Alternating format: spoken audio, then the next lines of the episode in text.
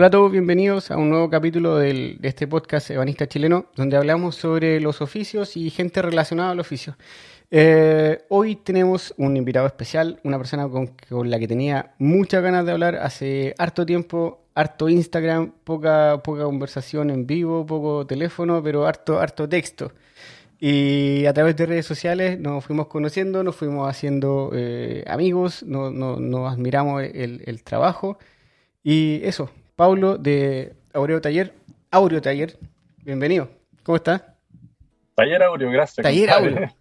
Taller Aureo. ay, Taller sí. Aureo. Sí. Sí, sí. Eh, bien, compadre, muchas gracias por la invitación. No, gracias a ti por, por darte el tiempo de, de, de, de parar tu, tu labor diaria, tus cursos, tu, tu taller, para darte un tiempo de, de- de conversar conmigo. Siempre, eh, para mí eso significa un montón. Yo creo que quiero empezar por ahí, porque yo sé que la gente que tiene su taller, cada minuto, cada hora vale oro, po. Entonces, que te Uf, di, ya, ya, ya hablamos un rato, ya hablamos un rato sin grabar, entonces ya que, que sigamos, digamos, hablando, que lo podamos grabar, lo vamos a compartir con la gente, para mí significa un montón. Eso lo- te lo agradezco a ti y a todos los que han estado ya conmigo y los que, y los que vienen. No, feliz, encantado, porque lo que tú estás haciendo a través de estos podcasts me, me- me parece que es un tremendo aporte. Eh, yo me he dado cuenta de lo valioso que es cuando estoy trabajando en el taller, por ejemplo, eh, solo, que no hay nada más agradable que trabajar escuchando a alguien hablando de, de lo, de lo mismo, que tú estás ahí de alguna forma eh, conectado, motivándote. Entonces, se siente una compañía que, que es muy agradable, mano. Así que Bueno, siga nomás con bueno, todo. Con- Mucho- gracias. Sé que te lo pregunto ahora porque hay gente que también igual me, me escribe harto en Instagram para pa, pa agradecer, pero no- a nadie le he preguntado así como directamente qué, qué, qué opináis o si te sirve, ¿cachai? No, creo que, que lo dije de un principio que, que al final a mí lo que me interesa grabar en este podcast es como la historia de la persona, los planes a futuro, cómo, cómo han derribado todas las barreras, por ejemplo, de no tener una escuela y, y irse y ser autodidactas y, cómo, cómo se van eh, metiendo, indagando más, investigando eh, distintas técnicas y, poder irse, digamos, haciendo su propia escuela, ¿cachai? Pero a, lo- a- a lo largo del tiempo. Eso a mí me llama mucho la atención, pero cuando me dicen así me sirve un montón, a veces me cuesta, me cuesta asimilarlo. Me cuesta así como que, pucha, quizás debería hablar de este tema y no sé, por, por audio quizás es un poquito más, más, más difícil.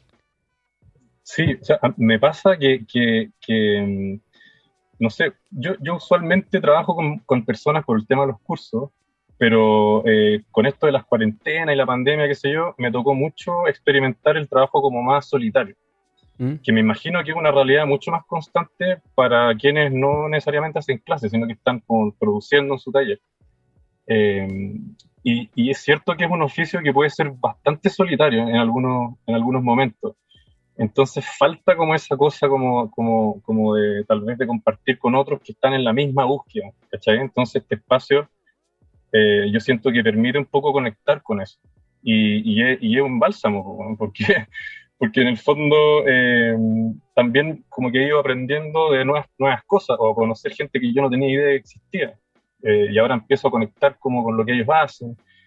Eh, y obviamente uno como que dice que gana de que esto pueda ser como físico, ¿cachai? Mm. Que gana hacer una junta mueblista de verdad eh, para conocerlos a todos y echar la talla y qué sé yo, porque creo que son personas, o sea, yo me dedico a esto de cabeza, no hago otra cosa.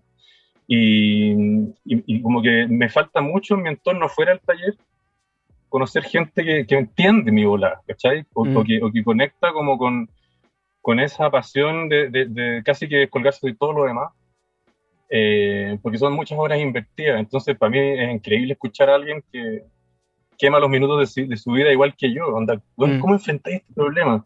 ¿Cómo resuelves esto? ¿cachai? Eh, me encanta saber otra perspectiva del de lo mismo, no sé. Creo que eso es un gran aporte y, y se agradece mucho. Yo creo, yo creo, creo que esto lo hablé, lo, lo he nombrado, yo, yo creo que ya les voy a cobrar auspicio. A Maderística lo he nombrado creo que en todos los capítulos. Pero creo que fue algo que yo lo, nombré, lo dije con ellos, que fue como que yo, yo a los eh, autodidactas, yo los admiro un montón.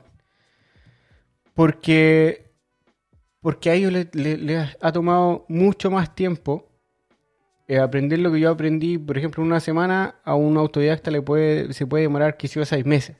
En el sentido de que cuando a mí me lo, me lo explica, me lo explica un profesor que tiene una carrera, que tiene 30 años de experiencia en una universidad, bla, bla, bla, bla, bla, bla. En cambio, el autodidacta tiene que ir informándose de 100 personas distintas. Y de ahí ir votando la información que no le sirve y hacer su, su propio su propio libro, su propia escuela, Entonces, y no, no desistir en, en, ese proceso, yo lo encuentro totalmente admirable. Entonces, los autodidactas que hoy hacen muebles y hacen muebles buenos, yo los admiro un montón, porque son, son personas que no se rindieron en el intento, porque es muy fácil rendirse y decir, ah, me, me cabré, no, no, doy, o mira el trabajo de ese, mira el trabajo de este, y yo no estoy a ese nivel. Pero si no hay escuela, no hay, no hay nadie que te esté enseñando y, harto video en, en, YouTube o redes sociales. Entonces, no desistir eh, en el intento de querer tener un taller propio y construir muebles de calidad, eso, eso para mí es admirable. Entonces, lo, lo que no me gusta, sí, que un autodidacta lo, lo ocupe como, como, como, como, como excusa o, se miren menos a sí mismo eh, por, por el hecho de ser autodidacta. qué voy con esto? Que si tú le decís, por ejemplo, oye, mira esa pata, ah, que yo soy autodidacta, ¿cachai? Eso a mí no me gusta. Pero que también digan así, ah, oye, bonito tu mueble, como, ah, sí, pero es que pucha, es que yo no estoy al nivel de ellos porque yo soy autodidacta, ¿cachai? Eso, eso a mí no, no me gusta. Yo, yo, verdad que me saco el gorro por, por, por la gente que, que se ha esmerado en aprender a lo largo del tiempo. Claro, yo, yo creo que, que, mm, ser autodidacta es como una especie de mecanismo de defensa frente a, una, a un entorno que, que, no, que no, te, no, te, puede ofrecer lo que, lo que tú estás, como la respuesta de lo que tú estás buscando. estoy pensando un poco en la ausencia de una escuela profesional, digamos, de, de carpintería o del oficio, eh, donde tú no, no, tenés más opción que armarte tu propio contenido en base a la información que pudiste recopilar en Internet eh, o tu propia investigación en tu, en tu taller, que fue un poco también el camino que, que, yo decidí tomar en algún momento. Eh, y yo particularmente he sido autodidacta siempre en otras cosas también, de, chico. Y creo que lo que me, me, impulsó mucho a, a, ser autodidacta en general es como no tener lucas, porque, porque en el fondo yo, ponte tú, eh, no concedía tener un profe de guitarra cuando me gustaba ese tema, cuando más cabro. Entonces me, me, tuve que sacar, no sé, todas las canciones de Metallica de oído para poder cachar cómo se, se tocaba un riff. Y y finalmente terminé teniendo banda y grabando y haciendo música con amigos y qué sé yo. Pero nunca estudié música, yo soy analfabeto musical, ¿cachai? Pero, pero, pero... te sacaste un tema de oreja igual. Claro, y, y, así todo grabé dos discos de, con bandas que tuve, con, con, con amigos, y, y, pude disfrutar mi juventud haciendo lo que me gustaba, bueno, que era la música. Crear, yo, yo creo que soy como fanático de la composición en general, eh, ahora estoy entendiendo eso desde otra perspectiva con los muebles, pero, eh, pero finalmente, claro, ser autodidacta de alguna forma es como estar siempre buscando. Eh, bueno, creo que también tener la suerte de tener una escuela que te pueda formar, tú adquieres todo el contenido que necesitáis para desarrollarte como concentrado en un, en un punto y, y, y falláis menos y perdís menos tiempo pero también el, el, camino del autodidacta es como tal vez el camino como de alguien que camina por el mundo libremente y, aunque se demore un montón, eh, eh, es, su propio camino, ¿no? Y, y, finalmente ese mismo camino te va nutriendo y te va reforzando tus convicciones, que, porque finalmente aguantar, como tú bien dijiste, o sea, perseverar y mantenerse, tiene que ver con buscar alguna, con tener alguna convicción muy profunda de lo que estás haciendo yo me acuerdo los primeros muebles que, que, hice, eh, de haberme ido enojado para mi casa porque me quedó todo chueco, ¿cachai? O, como que no pegaba, o como que el material venía todo torcido y, yo decía me cagaron, pero en realidad eh, es re difícil eh, como tener un material impecable cuando tú no entendís muy bien ni siquiera cómo pedir un corte en, en, un patio constructor, qué sé yo. Entonces, hay como una capa súper dura que tú tienes que atravesar para, para estar convencido de que estás en el camino que, que tú quieres, ¿cachai?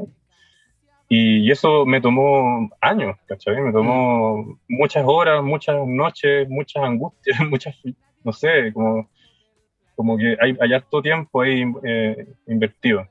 Pablo, tú eres, tú eres arquitecto. De, de, hecho, tercer arquitecto que, que, con el que converso para este podcast. ¿Qué tienen los muebles que, que te empezó a llamar la atención? Pero tú eres, perdón, eh, arquitecto titulado, ¿no? Sí. Sí. ¿Qué, qué, qué tienen los muebles que te hizo a ti que, que, en vez de decir estoy titulado, estoy listo, me voy a ir a, ahora a un... A, a trabajar en lo que yo estudié y, dijiste, no, voy, a... O, yo no, o no sé, o quizás trabajaste y después dijiste voy a empezar con los muebles. ¿Cómo, cómo fue ese proceso para ti? Eh, eso es re buena pregunta porque yo, yo veo el fenómeno de arquitectos en los muebles eh, bastante seguido. O sea, eh, no sé si serán dos lugares del mundo, pero en Chile muchos arquitectos se empezaron a dedicar a los muebles y les ha ido re bien y han logrado eh, cosas súper buenas. Eh, en mi caso yo creo que tiene que ver con la escala, porque, mm, a ver, yo me acuerdo en la universidad como que uno se empezaba a engrupir con esta idea de, de, cómo será la sensación de entrar a una casa o alguna, algún edificio diseñado por ti, ¿cachai? Mm. Eh, porque yo me acuerdo haber escuchado ese comentario en tercer año y para mí era una idea muy lejana. Eh, pero que finalmente cuando tú sales al campo laboral y te das cuenta que, que el, el, mundo de la arquitectura es re difícil dedicarse al diseño y construcción, como que yo te diría que los menos logran, logran meterse en esos nichos. La mayoría se dedica a otras áreas, ¿cachai? Como consultorías de algún otro tipo, eh, qué sé yo.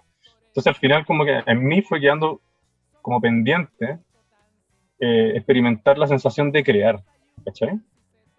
Porque además es muy, es muy caro, o sea, la arquitectura te da una distancia con el objeto final eh, enorme, porque son un año de construcción, el presupuesto que se necesita eh, es enorme, y cuando tú no tenías experiencia, te cagáis de susto. Tú decís, ya, ok, tengo título de arquitecto, pero ni cagando de alguna casa perfecta mañana. Donde necesito trabajar con alguien que lo hace durante años para sentirme seguro tal vez y poder tirarme solo.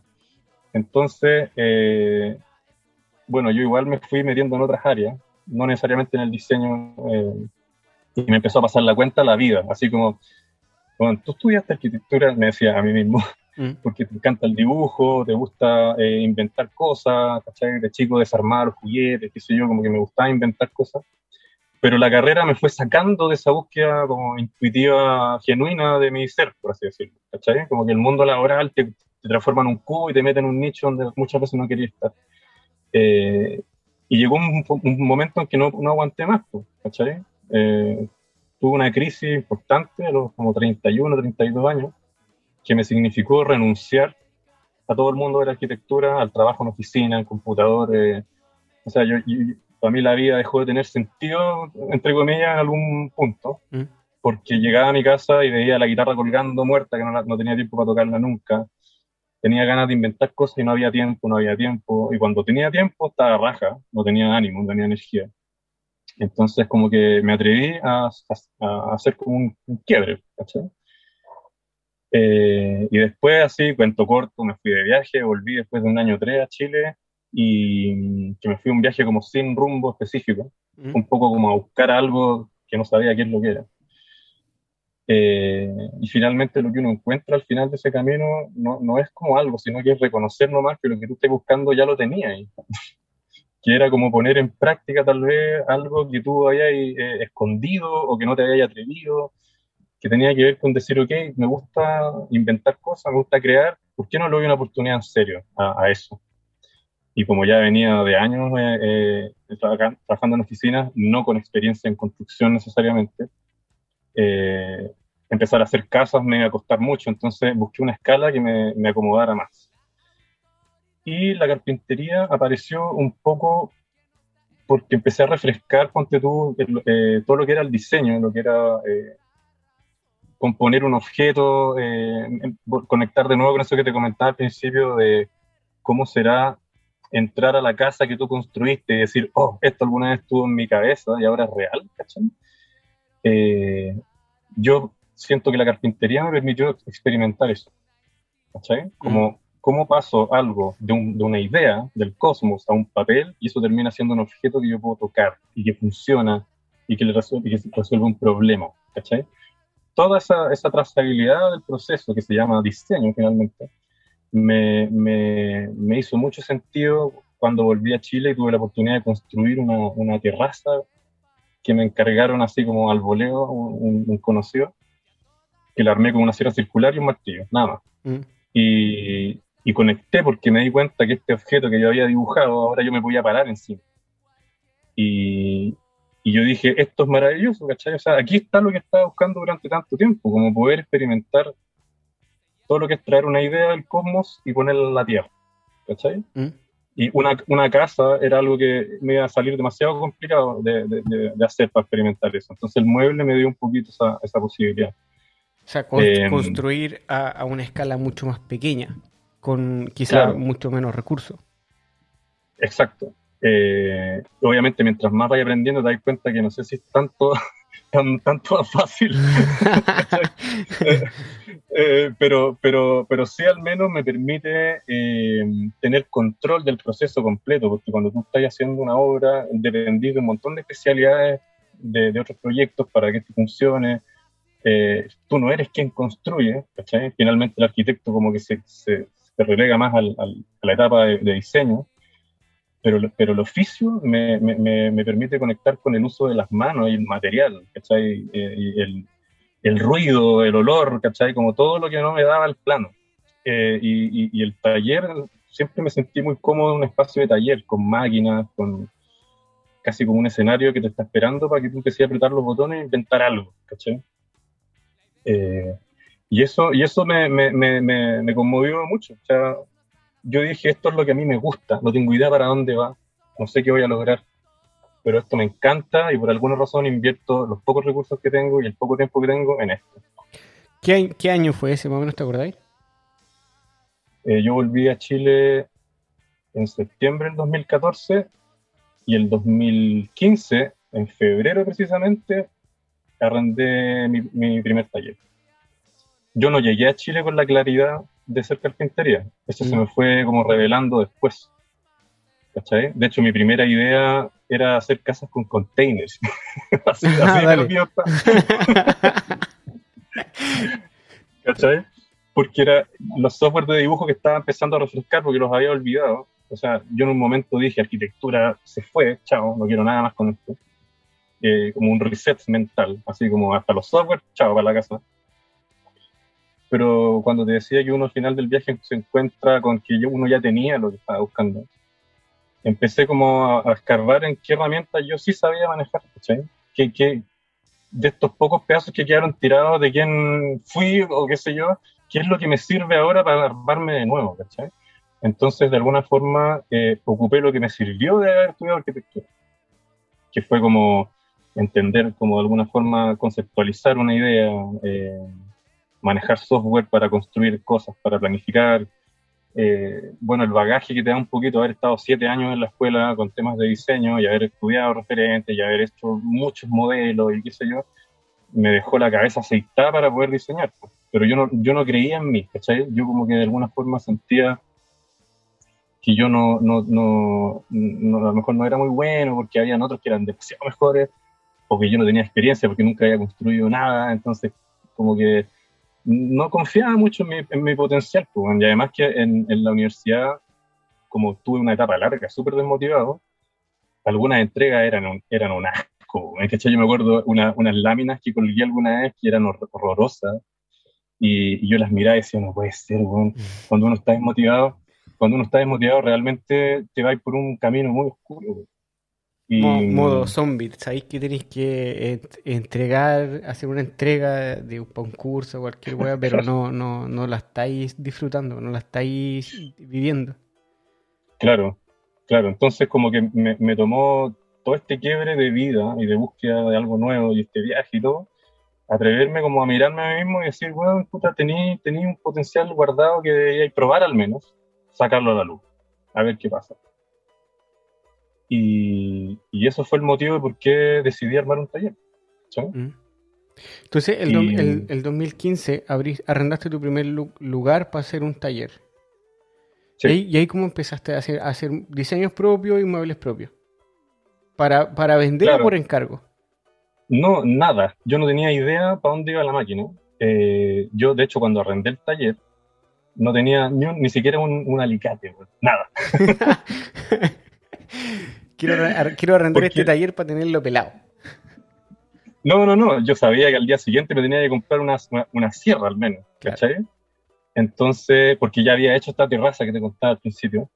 Entonces tenía una noción como de que me iba a ser súper útil una sierra de mesa, por ejemplo. ¿Cachai?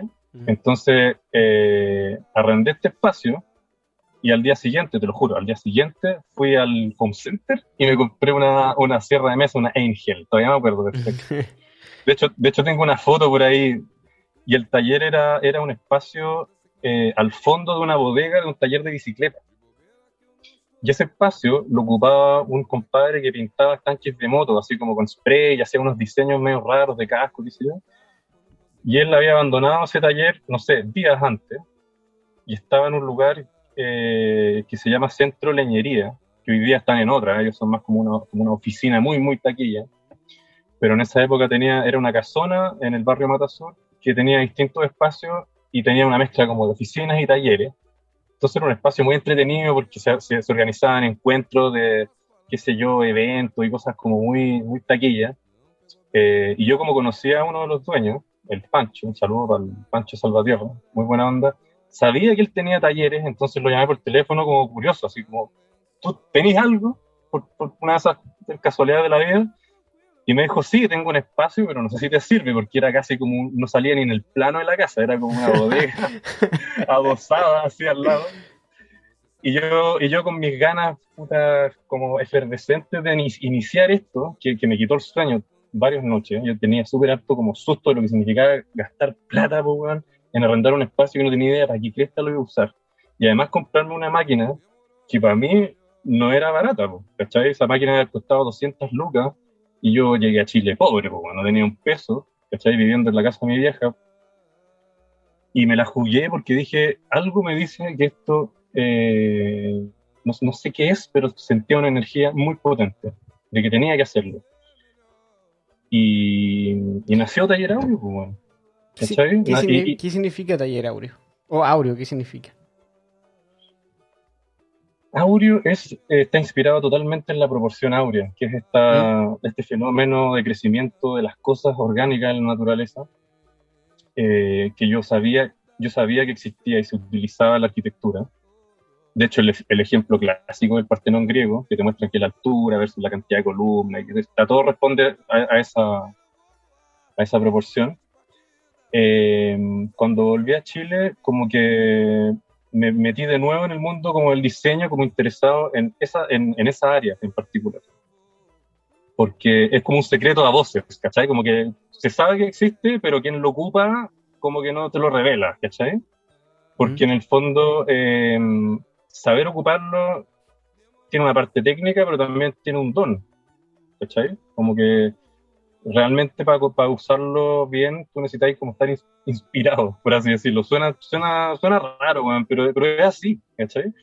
Eh, porque estás jugando como con leyes de la naturaleza. Entonces, esta cosa como media misteriosa me parecía tan atractiva, tan interesante, que empecé a investigarla. Empecé a leer, empecé a estudiar algunas obras que, que sabía que la ocupaban, hasta que empecé a sacarle el rollo de a poco.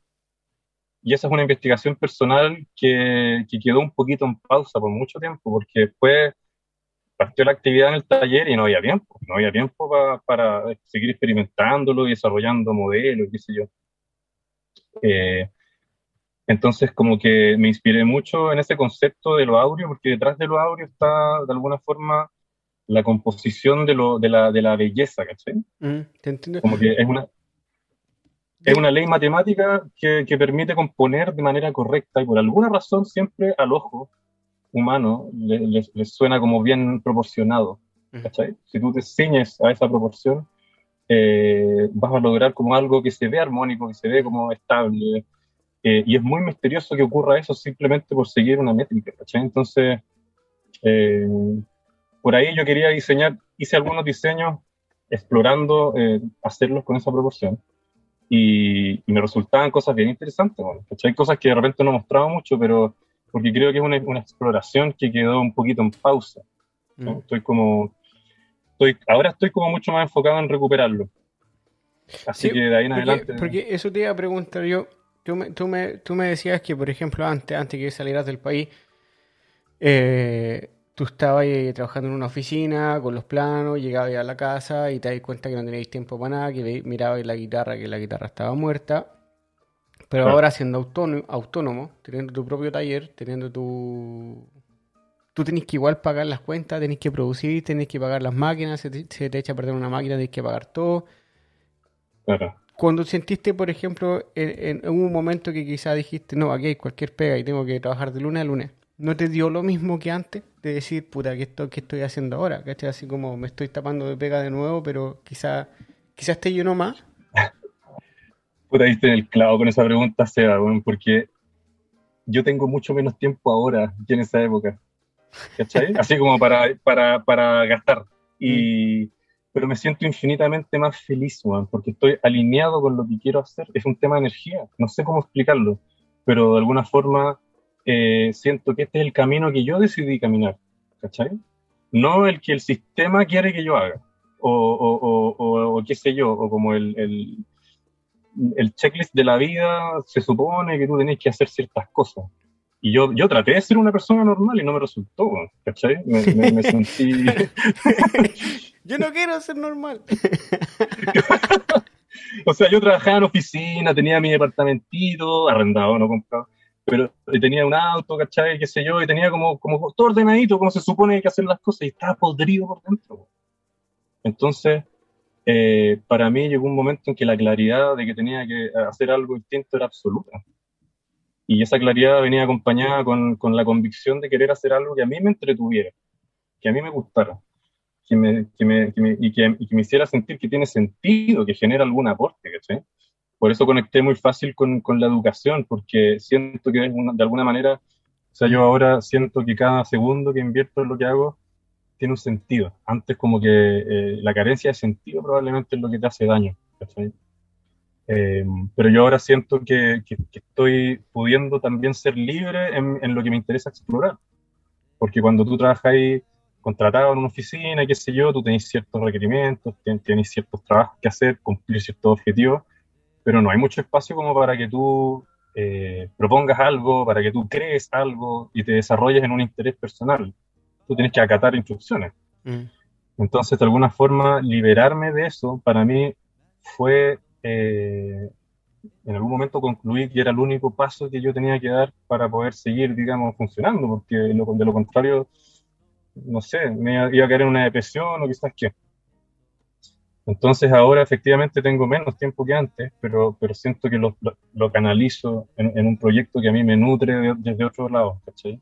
Como que em, de repente me dan ganas de experimentar con cosas que no he hecho y tengo la posibilidad de hacerlo. Pues nadie me dice, no, eso no, porque, porque no, nada que ver, ¿cachai? No, como que de alguna forma esa libertad eh, me la da el taller, ¿cachai? Eh, y también conecté fuerte con lo que es enseñar, porque me encanta compartir con las personas y todo, pero también porque siento que contribuyo de alguna forma, como que al final satisfago esta necesidad de, sentirme cómodo con lo que hago y lo pago de alguna forma también de vuelta, contribuyendo de alguna forma, creo, ¿cachai? Espero. Eh, claro, porque tú lo que tú me estás diciendo al final, que para ti personalmente todo tiene que tener un sentido.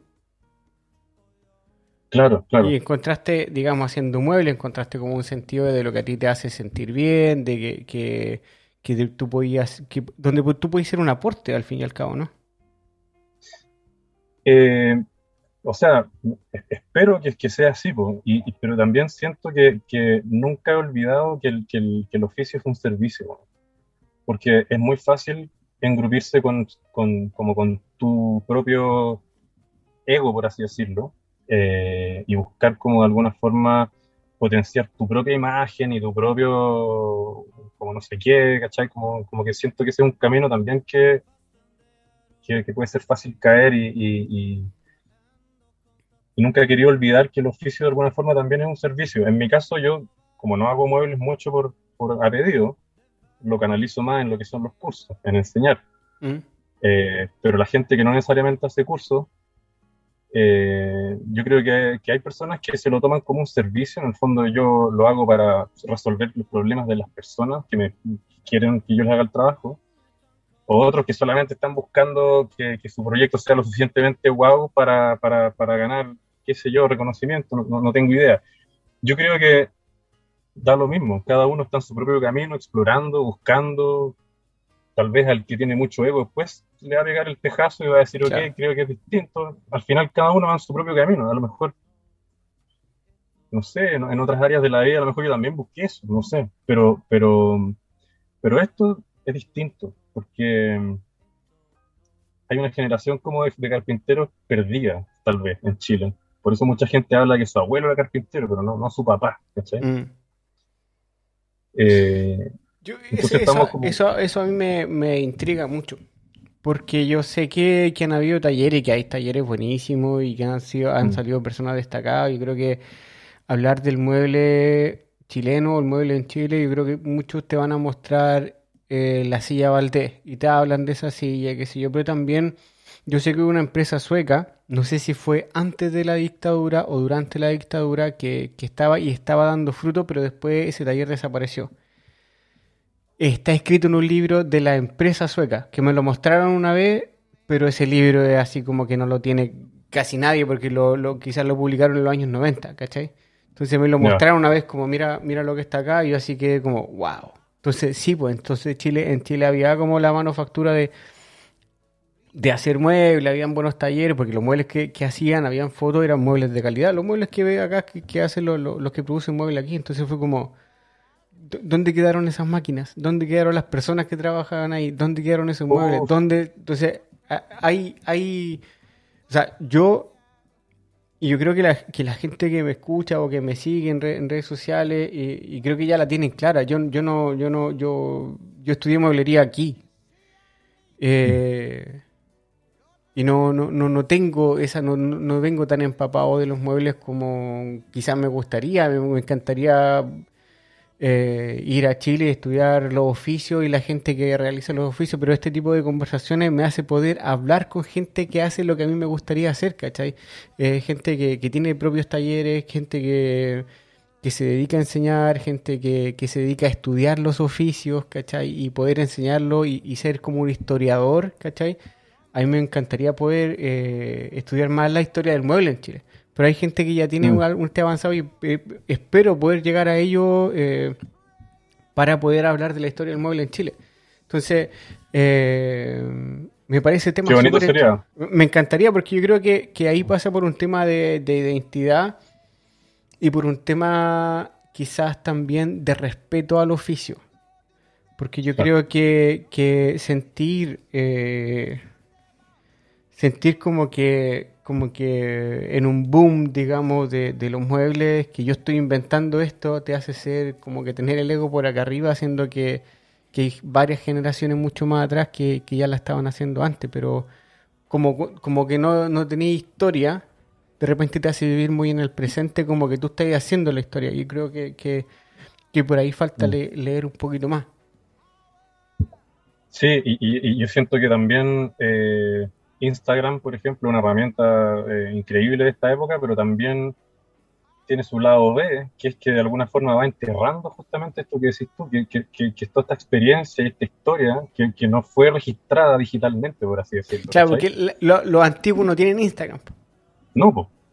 Y, hoy día, si alguien hace mueble y no tiene Instagram, no tengo idea cómo trabaja, cómo se puede conseguir tal vez pega, como que no, no existe, ¿cachai? Mm no, quiero decir que sea así en todos los casos, pero siento que, es una herramienta que tú puedes asumir de una manera muy fácil y obviamente te conviene poder eh, contar con ella. Pero yo creo que es muy injusto para gente que tiene mucho tiempo, mucho carrete, mucha experiencia eh, y que a lo mejor no manejan Instagram, que queden en el olvido, entre comillas, o como, o como que no aparezcan, como que, como que no, no, tuvieran relevancia. Mm. Eh, Yo he escuchado mucho el comentario de que, hay gente que conoce, hay gente talentosa, que son mayores, eh, pero que ellos también son muy reacios de, de compartir sus conocimientos. Claro, eso puede ser otro tema. Yo creo que finalmente el, conocimiento que no se comparte se muere y eso es una tragedia, porque esos muebles que tú comentáis que a lo mejor dónde quedaron esas máquinas y dónde quedaron esas personas, eh, debe haber habido ahí un conocimiento muy que sería muy valioso recuperar hoy, ¿sí? Mm. pero no está.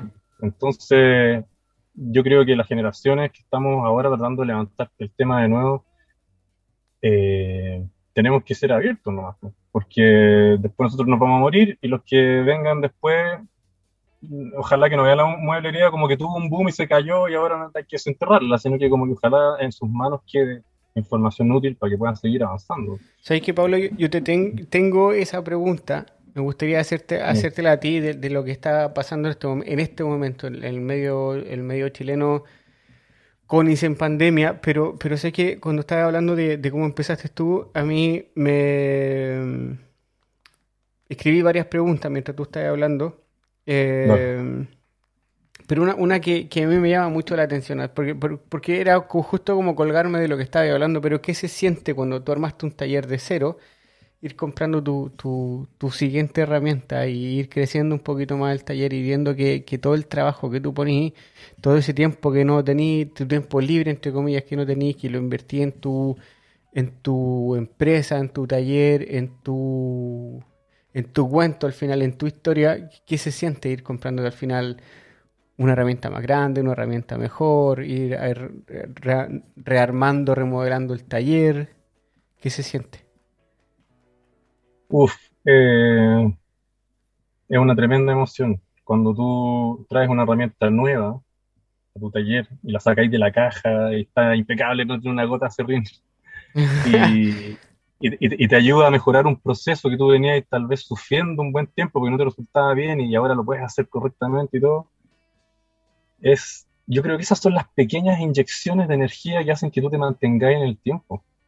¿Cachai? Son como esos pequeños como feedback que te da el mismo oficio, porque tú te compraste esa herramienta con tu plata, que te, que te la ganaste con las horas trabajando, eh, vais reafirmando tu convicción por lo que estás haciendo. Eh, yo, por ejemplo, no sé, ahora me pedí una cuestión por Amazon y, cuando me llegó era como Navidad, ¿cachai? ¿cachai? son como, pero son autorregalos que tú te haces porque te, te da el permiso. Eh, pero muy bonito sentir que tu taller va creciendo. Eh, es algo, es porque finalmente el taller, para las horas que pasamos allá adentro, eh, es como tu casa, mm. ¿cachai? Al final se transforma en, el, primer hogar. Se transforma en el primer, en el primer hogar, sí. sí yo, creo que es así. La, la contra pregunta para eso, ¿qué se siente que te hayan robado las máquinas? Porque a ti te entraron a robar al taller. y, te dejaron en pelota, te dejaron en pelota casi, ¿no? Más o menos, sí.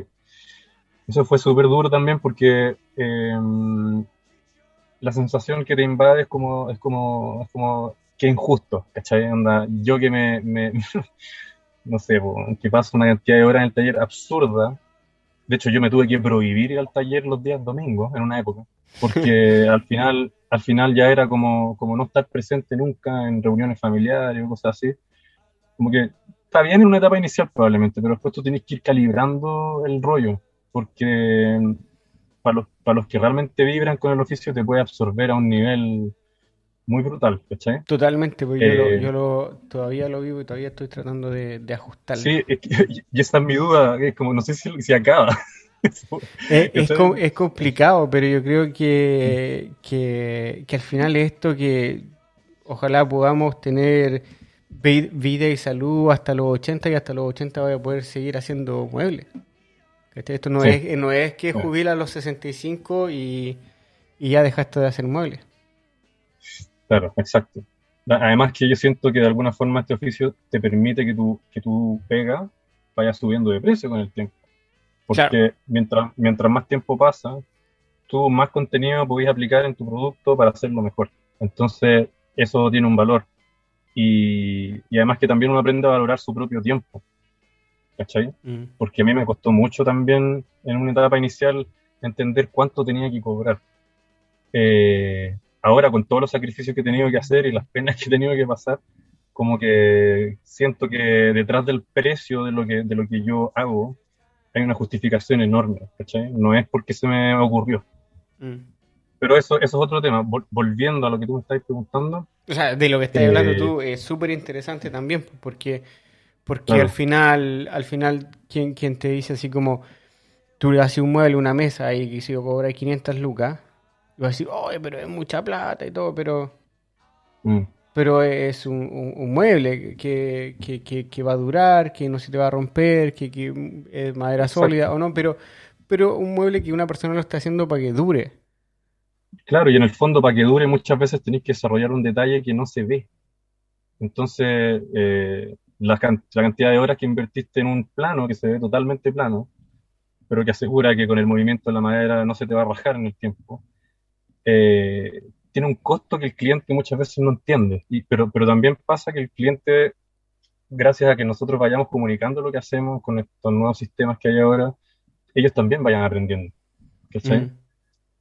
Eh, y por eso creo que toma tiempo llegar a una situación similar a la que, a la que ustedes tienen allá, porque no solo el mercado se tiene que, tiene que entender las cosas, sino que también los consumidores, ¿cachai? Un poquito como a, a valorar si quieren algo rápido para resolver un problema muy rápido, o algo que les va a durar un montón, o algo que es hecho por ellos y eso tiene otra connotación.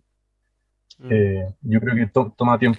Es que sabéis, claro, es que justamente de eso yo hablo con mucha gente, me estoy yendo por las ramas para otro lado. La pregunta era que cómo te, sentiste, cómo te, sentiste cuando, cuando te robaron el, taller y cómo empezaste a recuperar y cómo empezaste a recuperar las cosas, pero eh... puta la wea, ahora se me olvidó la pregunta. No, pues. Oye, que, que, que, fluya nomás, que fluya, que fluya. Eh, pero mira, a mí me pasó. Ya, espérate, espérate, sorry, sorry. Ahora me acordé, ahora me acordé. Dale. Es que, es que mira, es que yo. Ahora, justo en Chile, hay algo que tengo que, tengo que agradecer: es que al, este podcast lo escuchan en Argentina, en México, en Uruguay, en Paraguay, en en Honduras, El Salvador y toda esa gente de esos lados, en Perú también me, lo han escuchado y me han escrito para decir que de allá también me escuchan y ojalá lo sigan recomendando para que esto se, se, se eh, mucha más gente lo escuche y yo pueda llegar a otras personas que también quizás se destacan en esos países y poder hablar con ellos de cómo viven eh, la, mueblería o la ebanistería en esos países. Pero bueno, a lo, a lo que iba yo es que eh, en este tiempo en Chile se han hecho retiros de, la, de, la, de la jubilación a través de un sistema de AFP que hay, bla, bla, bla. Eh, pero a lo que voy yo, 500 lucas por un mueble, 500 mil pesos por un mueble es carísimo. Pero un millón de pesos por un televisor de 50 pulgadas no es nada. Y un televisor te va a durar 8 años. Ponle, 8 años si es que. Pero un mueble te puede mm. durar 25, 30. O sea, la mesa que tiene mi abuelo tiene 50 años. O sea, mi abuelo murió todo, pero la casa sigue ahí, la mesa de, la cocina sigue ahí. Esa mesa tiene como 50 años. Y todavía sigue firme y todavía... Entonces, por eso, por eso digo así como, está en qué cosas les ponemos el valor, pero por ejemplo, o sea, me, a veces me y, yo lo entiendo, a uno le gusta la tecnología y todo, pero, pero muchas veces es, lo práctico es donde uno no es un, es un cagado tonto, como digo yo, que, que, te gastáis poca plata en lo que tiene que durar un montón y te gastáis mucha en lo que sabéis que se va a echar a perder en, un par de años. Bueno, claro, claro. Yo creo que las personas son libres de, decidir dónde, a qué le quieren dar prioridad y, y bueno, como tú decís, claro, hay gente que tal vez prefiere un televisor hay una mesa mm. o un escritorio que les va a durar. Pero yo, la primera es que, que desde niño aprendí el concepto de herencia tenía que ver con un mueble. Y yo me acuerdo perfecto de un mueble que tenía, la primera vez que yo experimenté un mueble en mi vida, fue un escritorio que tenía mi abuela, que me acuerdo perfecto que se le bajaba una tapa, y para que la tapa descansara tú tirabas como unas barras de madera. Y cuando tú tenían la tapa abierta, adentro aparecía una serie de cajoncitos donde ella guardaba los lápices, qué sé yo, entonces nosotros hacíamos las tareas ahí. Y, y, mi mamá me cuenta hasta el día de hoy que ella, ella hizo las tareas en, esa, en ese escritorio cuando iba al colegio. ¿Cachai?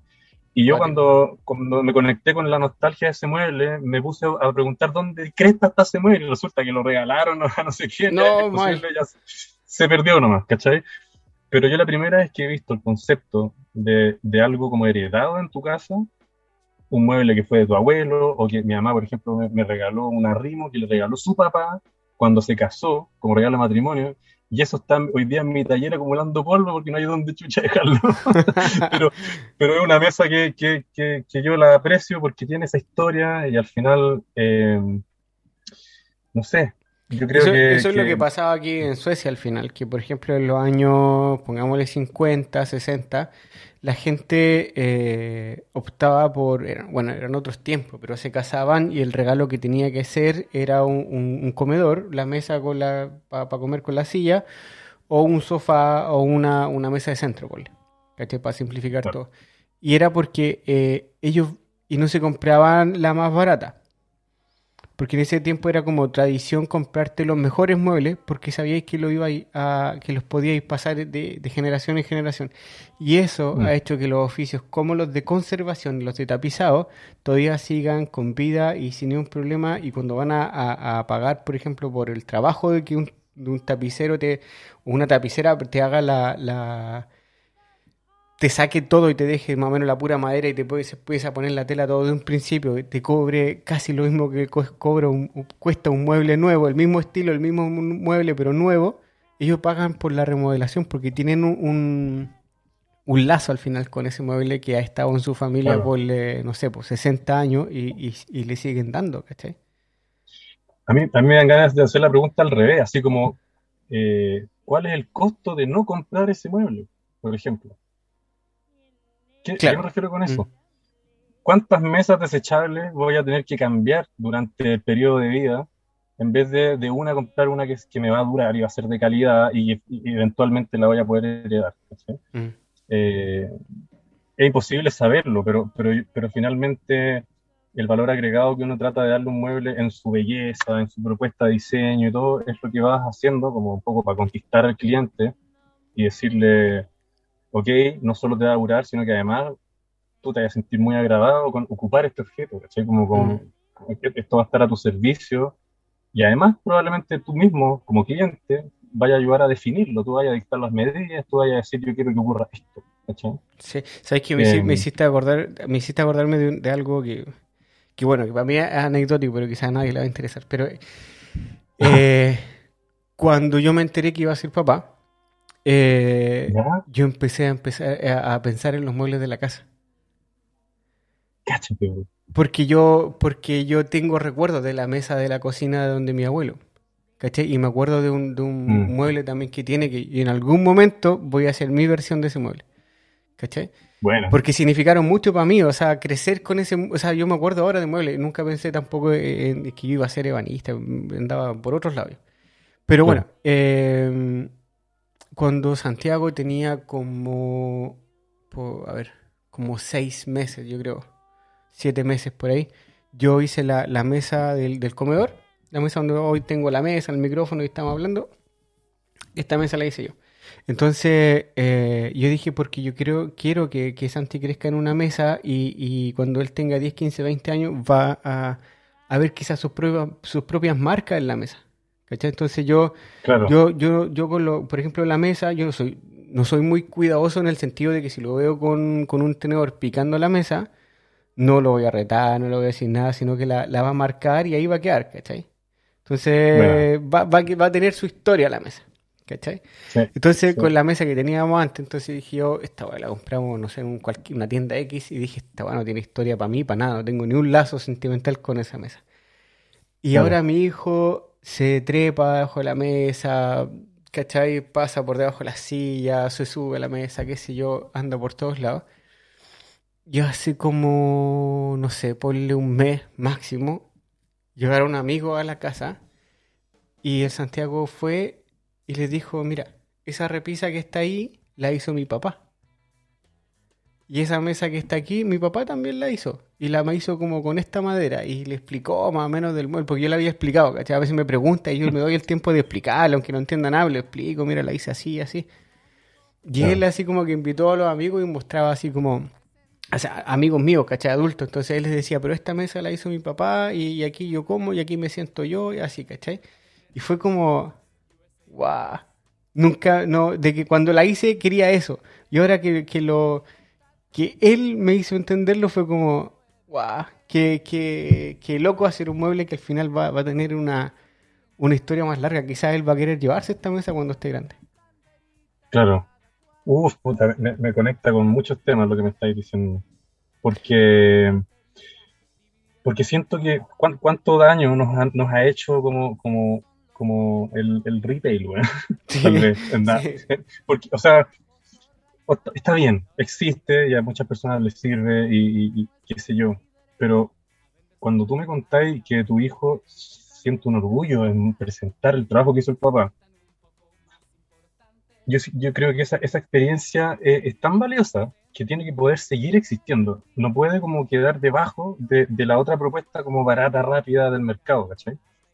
Eh, y yo creo que de alguna forma los alumnos que, yo he tenido en, el curso, sobre todo en el curso de piezas únicas, donde ellos proponen la idea, ellos traen para la casa de vuelta esta construcción que hicieron en el taller, que, que fue idea de ellos, y aunque sea un mueble simple, hecho en pino, pero hecho de la mejor manera, posible, eh, ellos siempre lo van a presentar como, como, como, que ellos lo hicieron. Y eso envuelve el mueble como en una, no sé, como una emoción o un um, aspecto sentimental que lo eleva a otra categoría, ¿cachai? Eh, tal vez el hijo de esa persona también va a decir, mira, esa, esa, esa mesita mm. la hizo mi papá, ¿cachai? Eh, y por eso yo cuestiono harto como, como, como, esta cosa tan desechable de comprar algo, se echó a perder, no importa. Yo, he visto muchas sillas en la basura que están mm. impecables, pero les falló una pata, ¿cachai? Eh, y, y, tú te acercás a mirar y es imposible de arreglarlas, están hechas con unos materiales y se deshacen. Mm. Entonces. Y claro, y que eh, la, la, los muebles del, retail no tienen una madera muy buena. Por lo general tienen unas maderas que son que son claras, que son bastante livianas y que con el tiempo se van secando y se van transformando en eso, ¿cachai? O sea, eh, voy a exagerarlo. Es como que tú tuvieras una madera hoy húmeda y en 20 años más se transforma en acerrín. Eso, eso, es, totalmente exagerado, porque no, no va a pasar eso. pero pero pero pasa eso, por eso después las pintan con, con unas lacas, lo que más pueda tapar la madera, pero al final la madera no es buena para hacer un, para hacer un mueble, ¿cachai? Y, y, tal vez lo que está aportando la época de nosotros, a diferencia de, la de las épocas antiguas, es que hoy día em, las personas que quieren un mueble de calidad y durable y todo tienen muchas posibilidades. Hay muchos talleres que se toman la pega muy en serio. Eh, en Chile pienso, por ejemplo, en Robleos 20, en Mocán, eh, en Maderística, en qué sé yo, tantos que están haciendo muebles bien hechos con, con la pasión profunda por hacerlos bien y que además tú como cliente te podés infiltrar en el proceso, tú podés tomar decisiones, ellos te pueden atender con un plano de lo que tú querís, hacerte una propuesta y si no te gusta la van manejando hasta que llegan a hacer lo que tú querís como cliente. Y eso es tremendamente satisfactorio y yo creo que vale la pena totalmente un mueble caro, ¿cachai? Mm. Porque eh, todos los días estamos sentados en una silla, apoyados en una mesa, durmiendo en una cama, no sé, necesitamos los muebles, ¿cachai? Son como parte de nuestra vida y los muebles también construyen historias, como lo que tú ves con tu mesa o con lo que tú experimentaste con, con los muebles cuando eres niño, ¿cachai? Entonces, no permitamos que, que, esta vida acelerada nos quite eso, que es tan nuestro, ¿cachai? Sí, sí, todo el rato. Yo creo que, que, hay que trabajar un poquito para ese lado. Pablo, para no perder la pregunta que te hice antes. Sí. A ti te robaron, te dejaron casi en pelota en el taller con, con te robaron, te robaron al final. Lo, yo, yo, soy, yo sé que yo siempre eh, y quiero decir así como, independiente del partido político, a mí me gusta ¿Mm? escuchar a, la, a, la, gente inteligente, a la gente que tiene un relato para contar, y yo soy, a mí me encanta escuchar a Pepe Mujica. Bueno.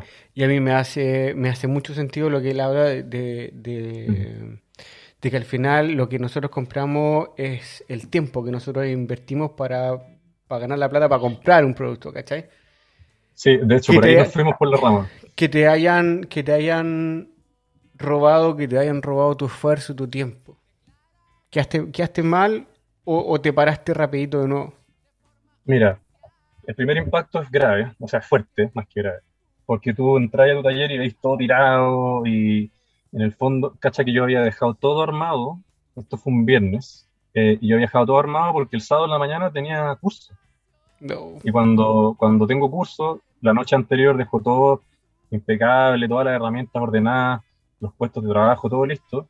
Entonces estos personajes entraron y vieron eso, y todo lo que se podía echar dentro de una bolsa desapareció. ¿Cachai? O sea, menos mal que no se llevaron la inglete, menos mal que no se llevaron la inglete ahora, porque en esa época todavía no lo había terminado de pagar. y, ¿Y qué pasó? Que en el fondo, eh, superando el trauma del impacto que significa ver todo eso, eh, me empecé a mover rápido con, con, alguna cosa como creativa, porque al final yo creo que la única manera de salir adelante en tiempos de crisis es creativo. Mm. Que es un concepto que lo ocupo harto para los cursos, pero en este caso significó eh, organizar una rifa. Y eso fue, fue una locura, porque me lo propuso la gente. ¿Cachai? Tengo la suerte de que el taller tiene eh, alta visibilidad. Hay, hay, varias personas que, que, que, lo siguen y que, y que defienden la marca, que les gusta, que mandan buena onda. Y por ahí, eh, no solamente clientes, por así decirlo, sino que también eh, gente de oficio, que, que, no sé, siente una conexión y buena onda con el taller y lo apoya.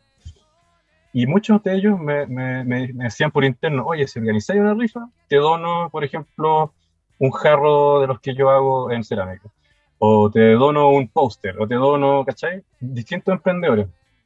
Qué bueno. Entonces, cuando, cuando el cuarto. Pero fue gente igual de oficio, ¿no? Mayormente, sí. Mm. Y colegas carpinteros también, varios.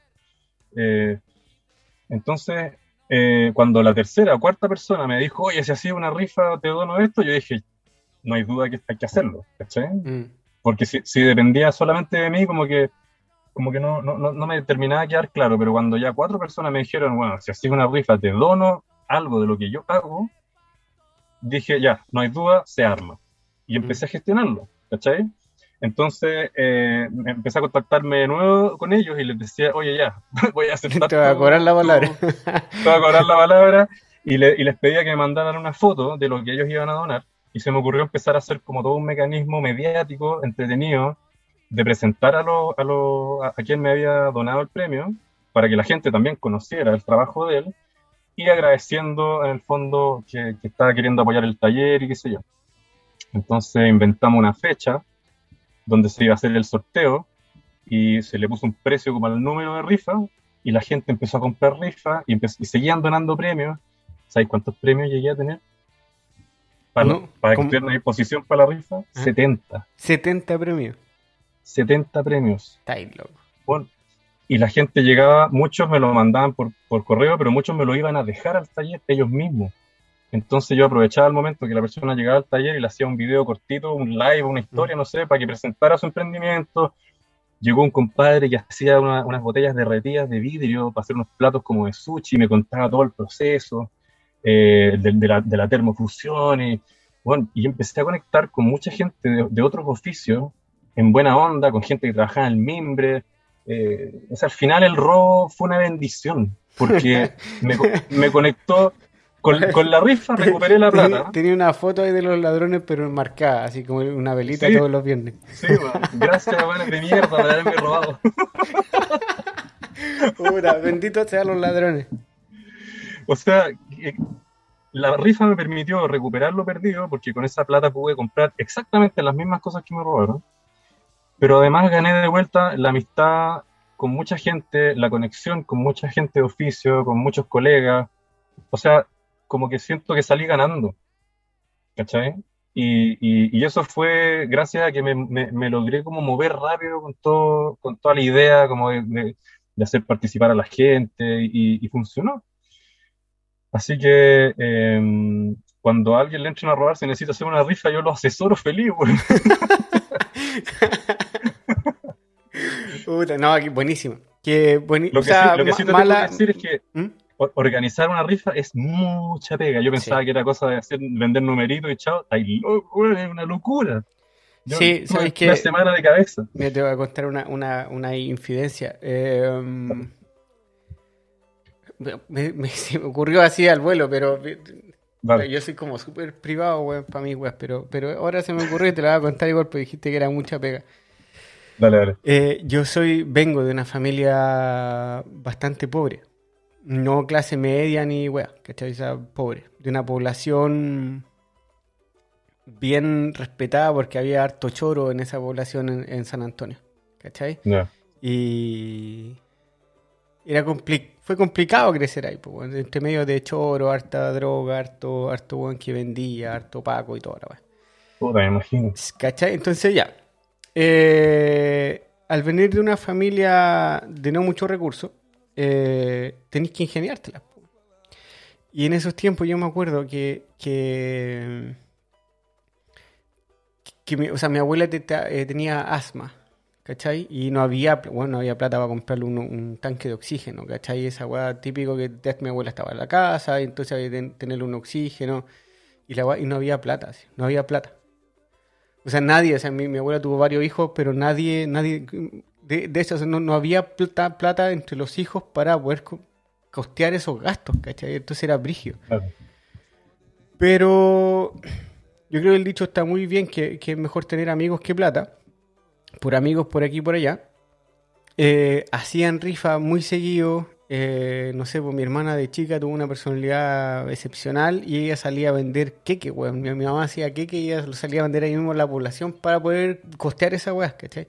La Pero yo la, magia. la, la, la- lo que me queda muy, muy, todavía vive muy, muy presente es que el pescado frito, o el pescado, ¿cómo se dice? El pescado plato único bailable, ¿cachai? Pero este caso era como el, este caso era como el, el plato único, plato único. ¿cachai? La pescada frita, weón, plato grande y la pescada te salía por todos lados, papas mayo y repollo, ¿cachai? Y esa weá Claro. lo anunciaba una semana antes y después mi tío se conseguía los pescados, también le donaban, ¿cachai? Las papas, le donaba a otro weón, mi, mi, mi mamá, mis tías hacían la mayo, qué sé yo. Se armaba todo el cuento. Weón, y un día viernes empezaba ahí como la, empezaban como la, yo estaba chico, pues weón, siete, ocho años. Eh, empezaban, qué sé yo, como a las 1, 12 del día y no paraban hasta como a las 3 de la mañana, pues weón. Vendiendo así, dale que dale, venden. Entonces, Como loco. Sí, pues, ¿cachai? Para poder costear la, la enfermedad de mi abuela.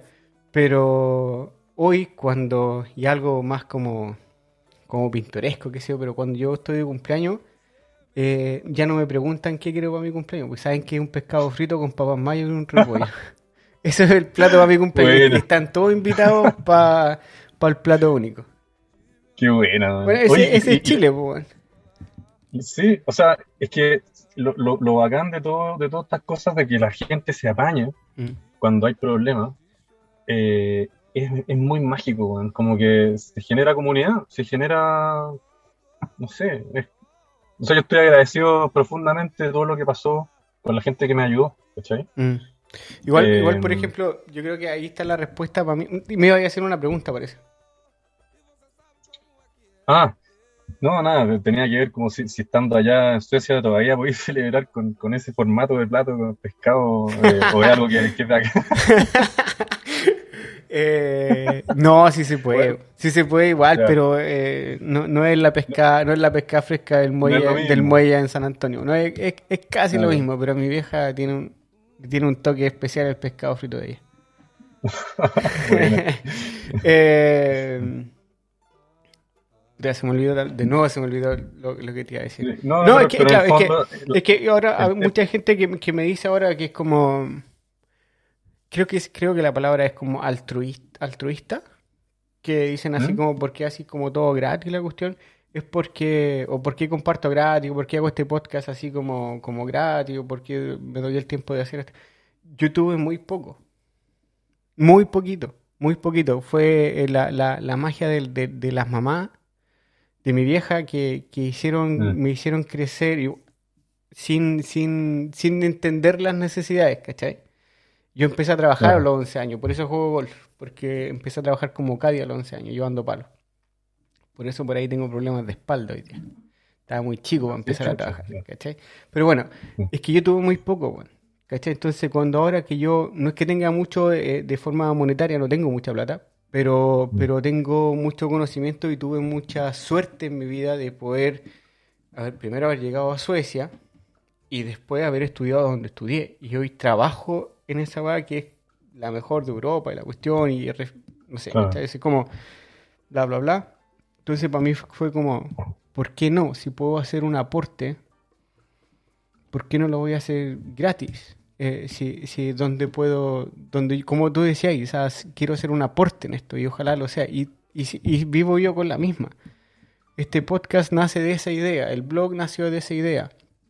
Lo hago porque, porque no es que me sobre el tiempo, lo hago porque me nace. Lo, lo, lo Oye, y, grabamos- y- y sirve, te, te constato que sirve, porque yo me acuerdo algunos años atrás cuando tú hiciste como una trivia en, en Instagram, donde ponías una, una, una mesa con una grieta y decías... Ah, sí, ¿por qué se rajó la mesa? ¿Por qué se rajó la mesa? Bueno, yo- yo me acuerdo de cuando vi eso, eh, yo ya venía un poco interesado de antes en tema de los movimientos de la madera, pero, Mm. pero porque cachaba que, que era un temazo, pero cuando vi esa trivia que hiciste tú, como que, como que fue un petardo para investigar la weá a fondo, para aplicarlo en los muebles, no solamente Mm. para pensar en que ya, la, bonito, la madera se mueve, ok, ya, pero ¿cómo te afecta en los muebles? ¿Cachai? mm. tú podías estudiarlo. Y, y, y, y por ahí hay un par de libros que son bien útiles. eh, siempre ahí agradeciendo a Paredes Bielma que los datos que se manda son joyas. Eh, Gran, aporte, forma gran aporte, David. De la, humil- Sí. la humildad de ese weón no le deja ver lo- la gran persona que es. tremendo, sí. Grande David. Eh, y en el fondo, eh, gracias a ese impulso que tú presentaste, a mí se me activó una, un interés profundo por querer saber dominar el tema, porque yo siento que no puedo enseñar madera maciza sin considerar eh, ese aspecto técnico que es fundamental. Entonces, eh, pasé de tener la noción de que la madera se mueve a entender cómo no te va a afectar en la construcción de un mueble. ¿cachai? Y, y- y de alguna forma como que si no hubiera sido por ese, por ese, por eso, por eso que tú hiciste, yo a lo mejor hubiera llegado al tema, pero me hubiera demorado mucho más en entender lo fundamental que es, ¿cachai? Pero me activó como esa investigación y no te digo que soy el experto máximo de la vida en el tema, me falta mucho como experimentación ahí haciendo, o sea, tengo, yo voy a cumplir siete años dedicado a, a- a- la madera, pero compárate con un que tiene 40, pues, ¿cachai? Debe ser un universo diferente. A lo mejor algún día te voy a decir, pucha, ya probé todas las maderas posibles y esta se mueve así, a diferencia de esta otra, qué, qué Mm. maravilla tener esa experiencia, pero, pero vamos para allá de a poquito y sin, y sin apuro, ¿cachai? Mm. Pero sí, lo que tú estás haciendo tiene un impacto que es innegable, porque tú tenías una información eh, puta, preciosa, ¿cachai? Estás sentado en una cultura que viene cuidando esto hace mucho tiempo. Entonces, nosotros eh, que queremos sacarlo a flote, eh, obviamente tú nos tiras una cuerda ahí que, que- que es valiosísima, ¿cachai? Entonces, eh, O sea, gra- gracias, bueno. gracias por eso. Yo, yo de verdad que siempre he dicho lo mismo. Mientras yo sea un, sea un, un- o lo que yo comparto, ¿no? Pero eh, mientras sea un aporte está bien. Eh, eso, eso, no, no, no quiero ser autorreferente, pues, es que no Pero me gusta hablar de eso, que lo que pasa es que, que es como yo lo hago porque, porque me gusta, porque quiero, me, me, me, Pero en el yo, fondo, me- en el fondo lo, lo- lo bonito es que tú no entregáis la información eh, completa, weón. En el fondo tú sembras Ya. una inquietud. Ya, esa ¿Cachai? wea, esa wea es porque yo por la universidad al final terminé estudiando pedagogía y justamente Ah. enfocado en cómo enseñar un oficio. ¿Cachai? Claro. Y, y ya lo hablé, ¿cachai? Ya lo dije una vez. Eh, yo voy a escribir, Mm. el otro día mm, me puse a mandar a, a- a hacer un live sin hablar mientras yo estaba trabajando nomás y el repente el que, el que entró ahí entró y todo. Yo les dije que a través de la nueva página del carpintero, cuando se publique, eh, yo voy a empezar a escribir como mi blog, pero va a estar ahí. Y que la información quizás va a ser más metódica, mucho más lenta de lo que cualquiera se puede imaginar, es por lo mismo. Porque yo no, o sea, yo, yo siento muchas veces que, que la gente, que hay muy gente que me escribe para tener una respuesta. Entonces yo así como que, no sé, se va, si vaya, a- o sea, creo- o- ojalá lo pueda explicar de la mejor manera posible, pero por ejemplo, si tú manejar un auto, saber, saber manejar un auto no, sea, no, no, te, no te da, ¿cómo se dice? Em, ya no tenéis la licencia automáticamente por solamente saber manejar un auto. ¿cachai? Tenéis que saber las leyes del tránsito para poder conducir un auto en una carretera, ¿cachai? O por más que yo me pare en una iglesia a leer la Biblia, no me hace ser cura, ¿cachai? Exacto. O un pastor, porque no, no, no es lo mismo. Eh, entonces, si yo, lo que tú dijiste, o sea, yo comparto información, pero esa información llega hasta un punto. El resto, el resto corre por parte tuya. Y eso es, en la universidad es, muy parecido. Porque si te doy la, o sea, la gente que me escribe que quiere una, que quiere una respuesta como, oye, ¿cómo hacer la cazuela? Nada, pues yo quizás te voy a decir con pollo, con papa, con agua, con zapallo, con cebolla, ya, pero tú empiezas a encontrar cuál es el orden de las cosas, ¿cachai? No, y en el fondo es como, eh, hazla varias veces hasta que te des cuenta cuál es la que te gustó, ¿cachai? ¿Cuál es la que funciona? echa, a perder caleta de cazuela hasta que encuentres la que funciona. Entonces, es, porque en el fondo que yo también ocupo como, como, como esa visión para lo que es eh, eh, lo que yo enseño, que tiene que ver con, con sembrar esa inquietud en la persona. Y sobre todo lo veo en las clases de diseño porque muchas veces eh, yo a la persona le digo, converso con ella respecto a lo que le interesa más o menos eh, producir y, le dejo alguna inquietud, así como, ¿por qué no hacemos algo que vaya más o menos por este lado? Pero te dejo solo un rato rayando para que a ti se te ocurra y en 10 minutos más muéstrame qué tenés. ¿Cachai? No le doy la papa a dibujar, le digo, ya, entonces esta viga la voy a poner acá, se acabó. No. Es como, quiero que tú explores y que a ti te haga sentido, y después tú me contáis qué, qué, qué encontraste de, esa búsqueda personal. Y ahí lo voy ayudando. Pero, pero creo que la mejor forma de, enseñar es no entregar el resultado eh, completo, sino que es dar la herramienta para que la persona resuelva sola. Y que se equivoque es parte del proceso. ¿Cachai? Es importante equivocarse. Nosotros hablamos mucho de que, eh, que el estudiante también tiene. A ver, en términos académicos, no sé si era lo mismo en español, pero en, términos académicos a nivel universitario, aquí se dice estudiante al que va a la universidad y alumno al que va como en la escuela. Mm. No sé si es lo mismo, pero un alumno es el que va como que recibe una información y hace como lo que, lo, que dice el profe, en ejemplo. muy simplificado, capaz que me esté metiendo en la, pata, en la pata de los caballos, pero muy simplificado. Y un estudiante es la persona que tiene el, el eh, la obligación o el deber de también informarse eh, e, él mismo, ¿cachai? En el mm. sentido de que nosotros hablamos mucho de que el estudiante tiene que también encontrar, ayudarlo a encontrar la pregunta. Porque mm. nosotros no solamente tratamos de darle la, respuesta, sino que lo ayudamos a que encuentre la pregunta. Cuando tiene la pregunta, ya lo ayudamos de otra manera. ¿Cachai? Es como ir, ir guiándolo en un camino para que encuentre lo que a ellos les interesa más, porque nosotros nunca imponemos nada. Paulo, eh, ¿en qué año ya te decidiste en hacer curso y cuáles son los contenidos que tienen tus cursos? Partió el año 2016 em, y partió porque, porque me lo pidieron. Yo no, no, tenía intenciones de hacer clases, no era lo que yo estaba buscando. Yo quería un taller para yo encerrarme ahí a jugar y inventar cosas y ver qué pasa pero pasó re poco tiempo desde que eso ocurrió para que amigos o cercanos me, supieran de esto y me, dijeran, oye, ¿por qué no me ayudáis a hacer una repisa para mi casa? O necesito hacer un, una, me acuerdo, una mesita para poner el data show, para proyectar películas y cosas así, como, Como ah, compañeros de trabajo, cosas así. Entonces, me interesante recibirlos en el taller, eh, en un horario que no chocaba un poco con lo que yo estaba haciendo y trabajar con ellos pero también fue súper interesante eh, cobrarles, porque yo todo lo que hacía en el taller y el arriendo que pagaba y todo me lo comía, no, pues no, no nada, nada. Entonces, eh, atender a estas personas en estas me permitía cobrarle una cuota mínima, era súper barato, y yo con eso me ayudaba para pagar el arriendo del taller. Entonces, tuve la experiencia de trabajar así, por lo menos con personas. Eh, todos amigos cercanos, tenían poco como en la tónica de juguemos a esto y después te lo lleváis para tu casa. Y esas personas fueron las que me dijeron, oye, Juan, lo pasé increíble, onda fue muy entretenido, además me gustó y todo. ¿Por qué no lo ofrecís al público?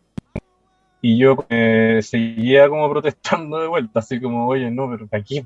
Si este es mi taller, ¿cachai? Onda, no, es para que yo fabrique o invente algo, ¿para qué voy a estar no, yo creo que puede funcionar. Y me, me tanto que me atreví. Y me hice un Facebook, ¿cachai? Y, mm,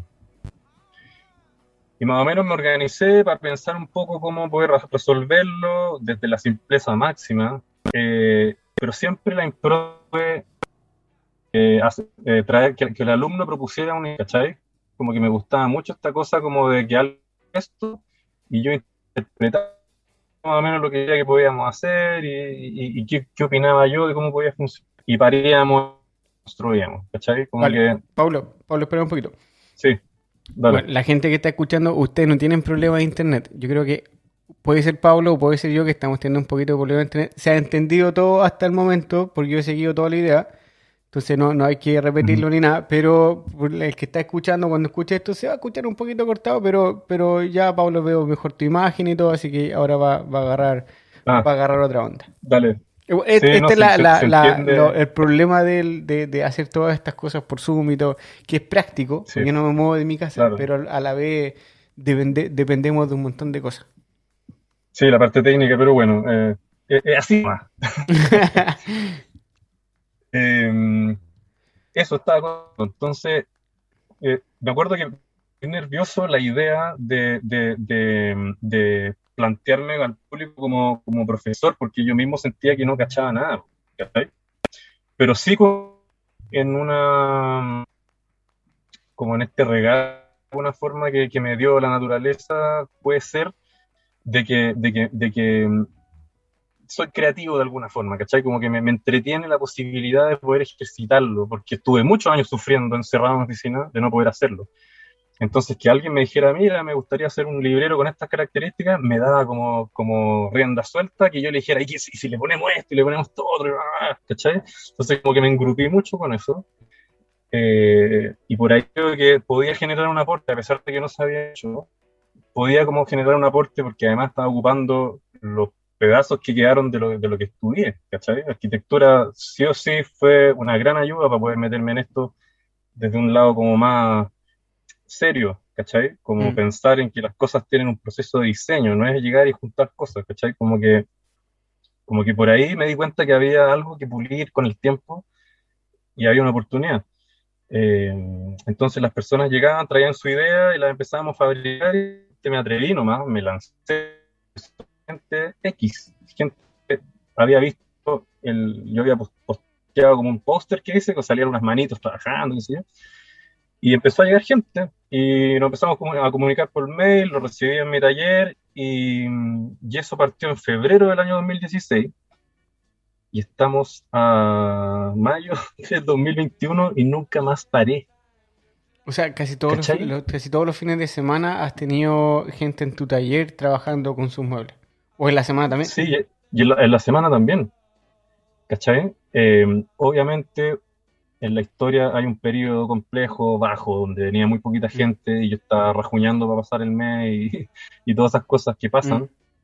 Eh, habían periodos mejores, periodos peores, pero yo siento que la estabilidad de como pocos agotados es algo bien reciente, ¿cachai? Como que por muchos años, para mí, estuve en un momento también casi pensando dejar de hacerlo, porque no podía parar nada de, plata para vivir, nada, ¿cachai? Mm. Tampoco podía darme el lujo de estar viviendo donde mi mamá toda la vida. Entonces, fue, fue, ha, sido duro, ha sido súper súper difícil, pero ha sido hermoso, ¿cachai? No me arrepiento de nada. Eh, entonces... es lo mejor. Pero, sí, ¿cachai? Pero ahí, ¿qué, tipo de, de curso está ofreciendo hoy? Bueno, hoy día el principal es el que se llama Piezas Únicas, ¿Mm? Eh, donde la persona trae una inquietud para resolver un, mueble para sí misma o para regalárselo a alguien, pero en el fondo el objetivo es, es, que la persona se haga parte del proceso de diseño, o sea, que pueda tomar decisiones eh, estéticas, funcionales. En el fondo yo no le impongo un, un, diseño para que lo construya y, siga las instrucciones, sino que experimentamos creando este objeto que ni yo ni él ha hecho antes. Entonces, eh, a mí me mantiene muy motivado porque siempre hacemos cosas diferentes. Y, la persona siempre se va muy, muy como muy satisfecha con, con, la experiencia, porque el mueble final probablemente no es ninguna maravilla, ¿cachai? Como de banistería, ah, eh, pero, pero de alguna forma la persona experimentó lo que es darle vida a un objeto, que es esto que yo hablaba al principio, que experimenté con la primera vez que construí algo, que es ese proceso como de traer una idea del cosmos y ponerla en la Tierra, ¿cachai? Mm. Como que es tan mágico experimentar lo que es darle vida a un objeto, que siempre quise que ese curso entregara esa emoción a la persona que lo toma. ¿Cachai? Entonces, eh, con el tiempo he logrado mejorar las técnicas y el oficio mismo, porque me dedico a eso todos los días, ¿cachai? He logrado avanzar, me ha costado, pero lo, he logrado avanzar un poquito. Eh, y ya estamos logrando muebles que pueden ser reinteresantes, ¿cachai? O sea... Yo, yo he seguido ese proceso y, lo, y los muebles que he visto últimamente están súper interesantes. Ya no, no es como... como un mueble simple, sino que también tiene un, rato de desarrollo. Y a mí lo que me que, siempre me, surge la pregunta es como, ¿cuántas horas tiene el curso? Ese curso siempre ha ido como, como, como modificándose mejorando de a poco. Con los años lo ido ajustando, le ido agregando contenido, agregando horas. Y hoy estamos en nueve sesiones, eh, dos horas y media cada una, o sea, en total son como 22, 24 horas o menos, eh, cronológicas. Em, donde las personas traen la idea, le damos todo el tema del diseño, eh, ellos entienden que es un despiece, ¿cachai? Lo que es hacer el corte del tablón, digamos. Eh, el proceso de diseño involucra también eh, el modelo en 3D, la maqueta, mm. que lo hacemos a escala, porque de alguna forma yo heredé ese proceso de la arquitectura, ¿cachai? Em, el taller de arquitectura, cuando tú estás estudiando, siempre te va a hacer trabajar en volumen. Porque es muy distinto pensar eh, en tres dimensiones a, solamente dos, que es el plan. Cuando tú ves el objeto en tres dimensiones, usualmente surge una nueva inquietud respecto a cambiar un elemento de posición o, cambiar si es que muele una expresión vertical, a lo mejor lo, te das cuenta que quieres algo más horizontal, como que empieza a aparecer otro mundo de decisiones que cuesta mucho ver en el plano. Entonces, en el proceso de diseño de, todas las cosas, en realidad no solamente de los muebles, eh, fabricar un modelo, un pequeño prototipo, eh, creo que es tremendamente útil, sobre todo para el aprendizaje de la persona que no viene del área del diseño o del área de la, construcción o del oficio, ¿cachai? Mm. Como que le, ayuda como a entrar más profundo en, en, la idea. Y usualmente cuando la maqueta está lista, ocurre el primer impacto como emocional. La gente le saca fotos a la maqueta, ¿cachai? Por todas partes. Eh, porque es su proyecto y es la promesa de lo que vamos a terminar construyendo. Entonces, entonces muy bonito y, yo trato de coleccionar cada una de esas ideas en, los muros del taller. Tengo unas repisas que solamente son para poner maquetas, eh, donde tengo maquetas que son desde el año 2017. O sea, el año 2017 empezamos a hacer maquetas. Qué bueno. Y con los cambios de taller, algunas se me han roto, lamentablemente tengo menos de la mitad de las que deberían haber. Que no es tan malo porque tendría que tener revisas por todos lados. Revisa por todos lados para las Pero, pero, pero me, ha, gustado también como que, los muros del taller expresen ese concepto, esa propuesta, ¿cachai? Que no solamente hay herramientas colgando, sino que hay ideas también. Porque esas ideas, eh, y son todas distintas, todos los muebles son diferentes, muchas veces sirven de ejemplo para tocar algún tema cuando estoy en sesiones de diseño con otros alumnos, ¿cachai? Mm. Porque de repente un alumno está medio trancado con resolver un sistema constructivo y yo tomo una de esas maquetas que hicimos hace tres años atrás y le digo, mira, cáchate cómo lo resolvió este compadre, ¿cachai? Y ahí como que empieza a ver como toda una, cosa como retroactiva que... Sí, como una, como, una biblioteca al final. es una base de datos de cartón. Sí. ¿Cachai? Sí, nosotros también tenemos algo así bien parecido. claro, claro. Oye, Pablo, tú tienes que hacer los cursos y tienes que, enseñar, pero también tienes que dominar las técnicas para poder enseñar. Sí. ¿Cómo aprendes y si tienes referentes o gente que, te inspire? Eh, generalmente, cuando he necesitado eh, resolver alguna unión nueva o algo que no conozco o dominarlo para que funcione mejor, eh, lo descubro haciendo, o sea, muchas veces con los mismos alumnos voy experimentando y, es divertido porque ellos saben que el taller es como una especie de laboratorio, ¿cachai? Donde en el fondo eh, la idea justamente es exponernos al error, porque cuando saquemos la pana para seguir adelante, vamos a haber aprendido los dos, ¿cachai? Y, y, y, en el fondo, cuando eso ocurre, usualmente yo me doy el tiempo de investigarlo más en profundidad. YouTube es una excelente eh, forma de hacerlo. Pero no sigo, por ejemplo, un carpintero en específico, sino que busco videos de tal tipo de unión, que usualmente las busco en inglés porque hay más información. Y elijo el video que se ve más bonito, ¿no? El que tiene mejor música, no sé, da lo mismo. Pero, pero, pero eh, veo un par, me queda un poquito más claro y después lo experimento yo. Y cuando lo experimento, usualmente compruebo que no es nada fácil y tengo que hacerlo varias veces hasta que ya lo voy dominando y entiendo cuál es la herramienta que hay que usar, qué sé yo. Entonces, cuando el alumno quiere incorporar ese detalle en su proyecto, yo ya tengo un poquito el training previo y, lo, y jugamos y le damos y sale. ¿Cachai?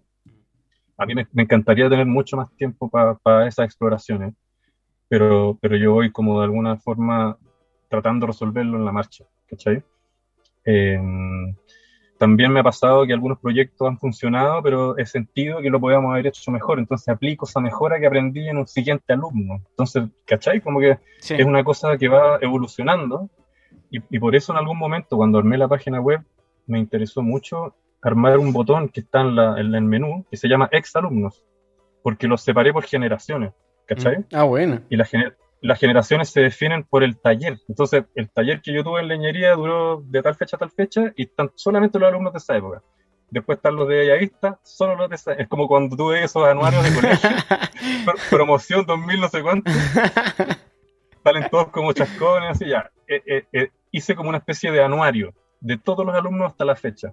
Y es muy bacán poder ver cómo el taller ha ido evolucionando, porque los primeros proyectos son extremadamente simples y ahora eh, yo llegó un momento que empecé a sacarle fotos a los detalles, ¿cachai? Porque de repente calzó perfecto, quedó un ángulo 45 grados excelente, o qué sé yo, las cosas quedaron bien y se ven interesantes, entonces ya empecé a sacarle fotos a, a los detalles y ahora ya estoy armando casi que mi propio estudio de fotografía cuando, cuando, cuando los muebles están listos, porque les saco fotos así como para que tiren pinta, ¿cachai? Como que les, pongo un vasito de agua, un librito para que, para, que se vean como vivos. Y, y, les saco fotos a todos los muebles. O sea, yo, yo no, no, escondo nada. Todos los muebles que hemos hecho en ese curso están fotografiados y ustedes los pueden ver en, la, en el Instagram, qué sé yo. Entonces, cuando tú vayas a ese botón, exalumnos, lográis ver esa evolución. Y, y, es muy, y ahí es donde es tan como satisfactorio sentir que la cosa eh, avanza, ¿cachai? Porque obviamente para, pulir las técnicas, yo casi que debería tomarme un año sabático, entre comillas, de alumno para dedicarme solamente solo a explorar nuevas cosas y después volver con la maleta llena de información y seguir haciendo clases. Y sabes que acá muchos mucho, eh, modelistas y banistas aquí lo hacen cuando se dan cuenta que, su trabajo le da buenos frutos. Yo conozco varios, no, todos, pero conozco mm. varios que lo hacen. Eh, y un danés, un danés que uno de una persona que a mí me inspiró mucho y que me enseñó mucho aparte. Que lo tuvimos como haciendo un, reemplazo de un semestre en la universidad y él vino de Dinamarca, vino acá y todo. Y fue yo quedé mal, así, mal, como dicen los argentinos. Porque el trabajo de él es totalmente increíble. Y él hizo una... Christian? No, no, no, el Cristian estudió, el Cristian sí sé, de qué están hablando, pero el Cristian estudió en, en Capella Warren, que es la, escuela que se dice que es como eh, la hermana chica de Mamsen, porque hay esa, la otra escuela que, que abrió eh, Carl Mamsen, ¿cachai? El que fundó mi, la universidad, también abrió esa escuela porque está en el sur. Eh, no, él no es. Eh, es Thais eh, Abrahamsen, que hace muy poco abrió su cuenta de, Instagram, porque no, no. Él publicaba unos videos en YouTube, ¿no? Pero bueno, el trabajo de él y hace unas cosas increíbles que te, te morís, ¿cachai? Porque es excelente. Y yo siempre hice una, una, un trabajo que lo publicaron en muchas partes, increíble. Y yo siempre dije, yo lo ayudé a hacerlo. Y todo se claro, porque él lo hacía y a veces lo dejaba pegando y como yo me quedaba hasta más tarde en la U, él me decía cuando más o menos como a tal hora que ya no necesita estar pensado, lo podéis soltar, ni un problema. Entonces hasta el día de hoy siempre le digo, acuérdate que yo te ayudé a hacer esos muebles. no, pero él, él, él, se dio cuenta que, que su trabajo le, le, daba y él dijo, ya, yo voy a trabajar de lunes a jueves. El viernes para mm. mí, el viernes para mí. Y hacía cualquier tontera. Pero y de ahí le fue dando para pa, pa hacer proyectos propios para más adelante, ¿cachai? O sea, a mí me pasa que yo estoy tomándome el, el encargo que, que, que, trato de tomar como en paralelo a los cursos para explorar esa parte académica, ¿cachai? Bueno. Y por, y por lo mismo eh, estoy limitando bastante más qué, qué, trabajos acepto y cuáles no. Porque mm. me estoy dando cuenta que, que me, me, acomoda mucho más un proyecto que me permite a mí eh, arriesgarme y meterme, y arriesgar eh, un producto de catálogo, ¿cachai? Mm. E, eventualmente eso también va a ser una forma de funcionar porque hay que pagar la cuenta. Eh, pero creo que me interesa mucho más explorar encargos que me permitan generar contenido académico, ¿cachai? Porque taller audio primero es, después es un taller eh, de carpintería, ¿cachai? Mm. Y de hecho yo no, tengo muy claro si, si, tengo ganas de ir tomando pedidos si esto fuera una mueblería cualquiera. Me falta como calibrarlo con el tema de las clases, ¿cachai? Es muy difícil abordar los dos temas en paralelo con la misma potencia, ¿cachai? es eh, súper difícil. Es súper complicado, porque, porque los dos requieren de mucho tiempo. O sea, siempre si tenéis tu taller y querías hacer mueble, tenéis que estar siempre dándole para que la técnica no se pierda, porque yo me doy cuenta que siempre que voy a empezar un proyecto me tiro otras cositas antes, antes de, tirarme como... Siempre voy como meter una entrada antes de tirarme el plato de fondo. ¿Cachai? Porque como no produzco todos los días y me las así como enseñando, preocupándome del taller, siento que, hay un tipo de, training que, lo vais perdiendo, ¿cachai? Entonces siempre un, poquito antes. Pablo, una, una pregunta. Tú que estás en, en Chile, viví allá, te desarrollaste allá y todo, tienes tu taller allá y conoces a la gente del, medio. Una de las preguntas que, a mí siempre me... que siempre es la constante, siempre la tengo en la cabeza, eh, ¿en qué está el, medio en Chile? ¿Qué crees tú que, que hay, que falta, que podría haber? En qué va en qué va a parar, porque yo en este momento veo como un boom de que viene un boom hace tiempo, que es como que los lo, mm. oficios, que todo era como todo lo hecho a mano, ahora hay harto taller, hay harto curso, hay un boom de esto relacionado al oficio, pero ¿en qué crees tú que, qué crees que está pasando? ¿Qué, ¿En qué crees que va a quedar? Eh, eso. Veo, veo, veo muchísimo interés por, por eh, por aprender. ¿Mm? Y el perfil de quien quiere aprender es súper también, porque hay muchas personas que enganchan como con el oficio del lado más poético probablemente. ¿Mm? Como que, no sé si has escuchado muchas veces que se comenta que el oficio es como algo terapéutico, totalmente. Que utilizan estas instancias como para despejarse, porque están muchas veces en trabajos súper exigentes, eh, y les falta como este lado más como, como de, usar las manos, ¿cachai? ¿Se escucha bien? Está como sí, se, cortó un poquito, pero creo que se entendió la idea.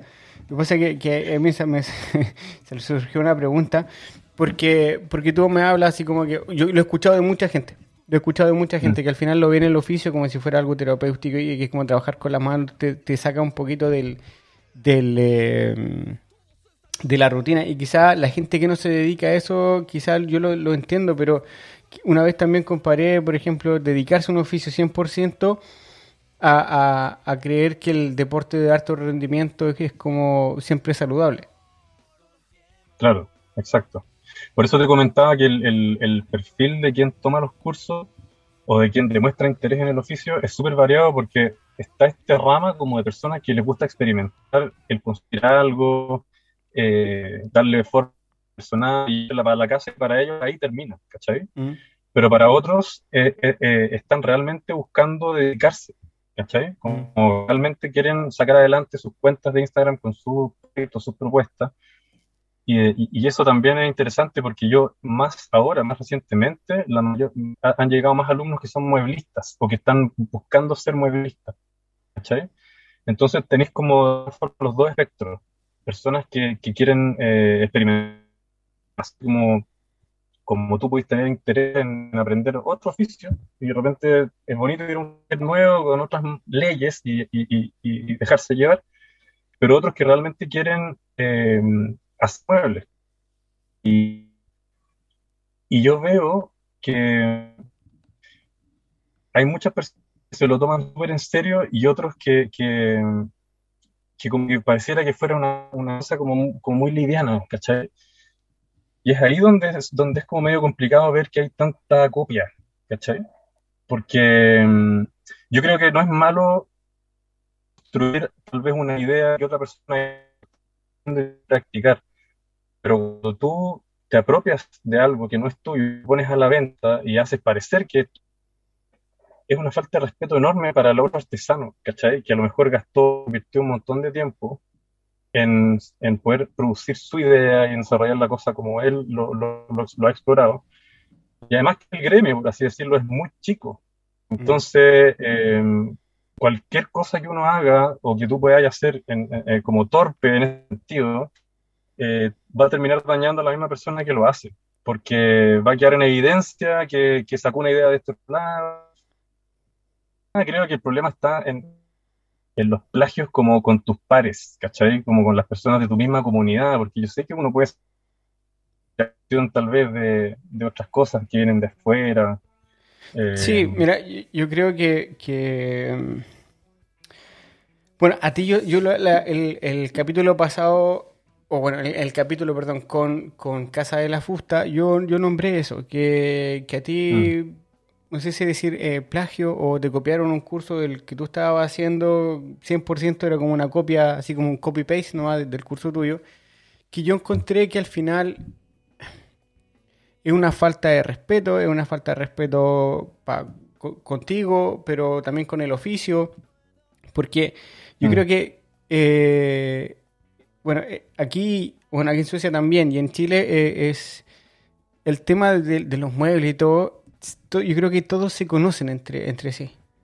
¿Cachai? Siempre como que hay una conexión o...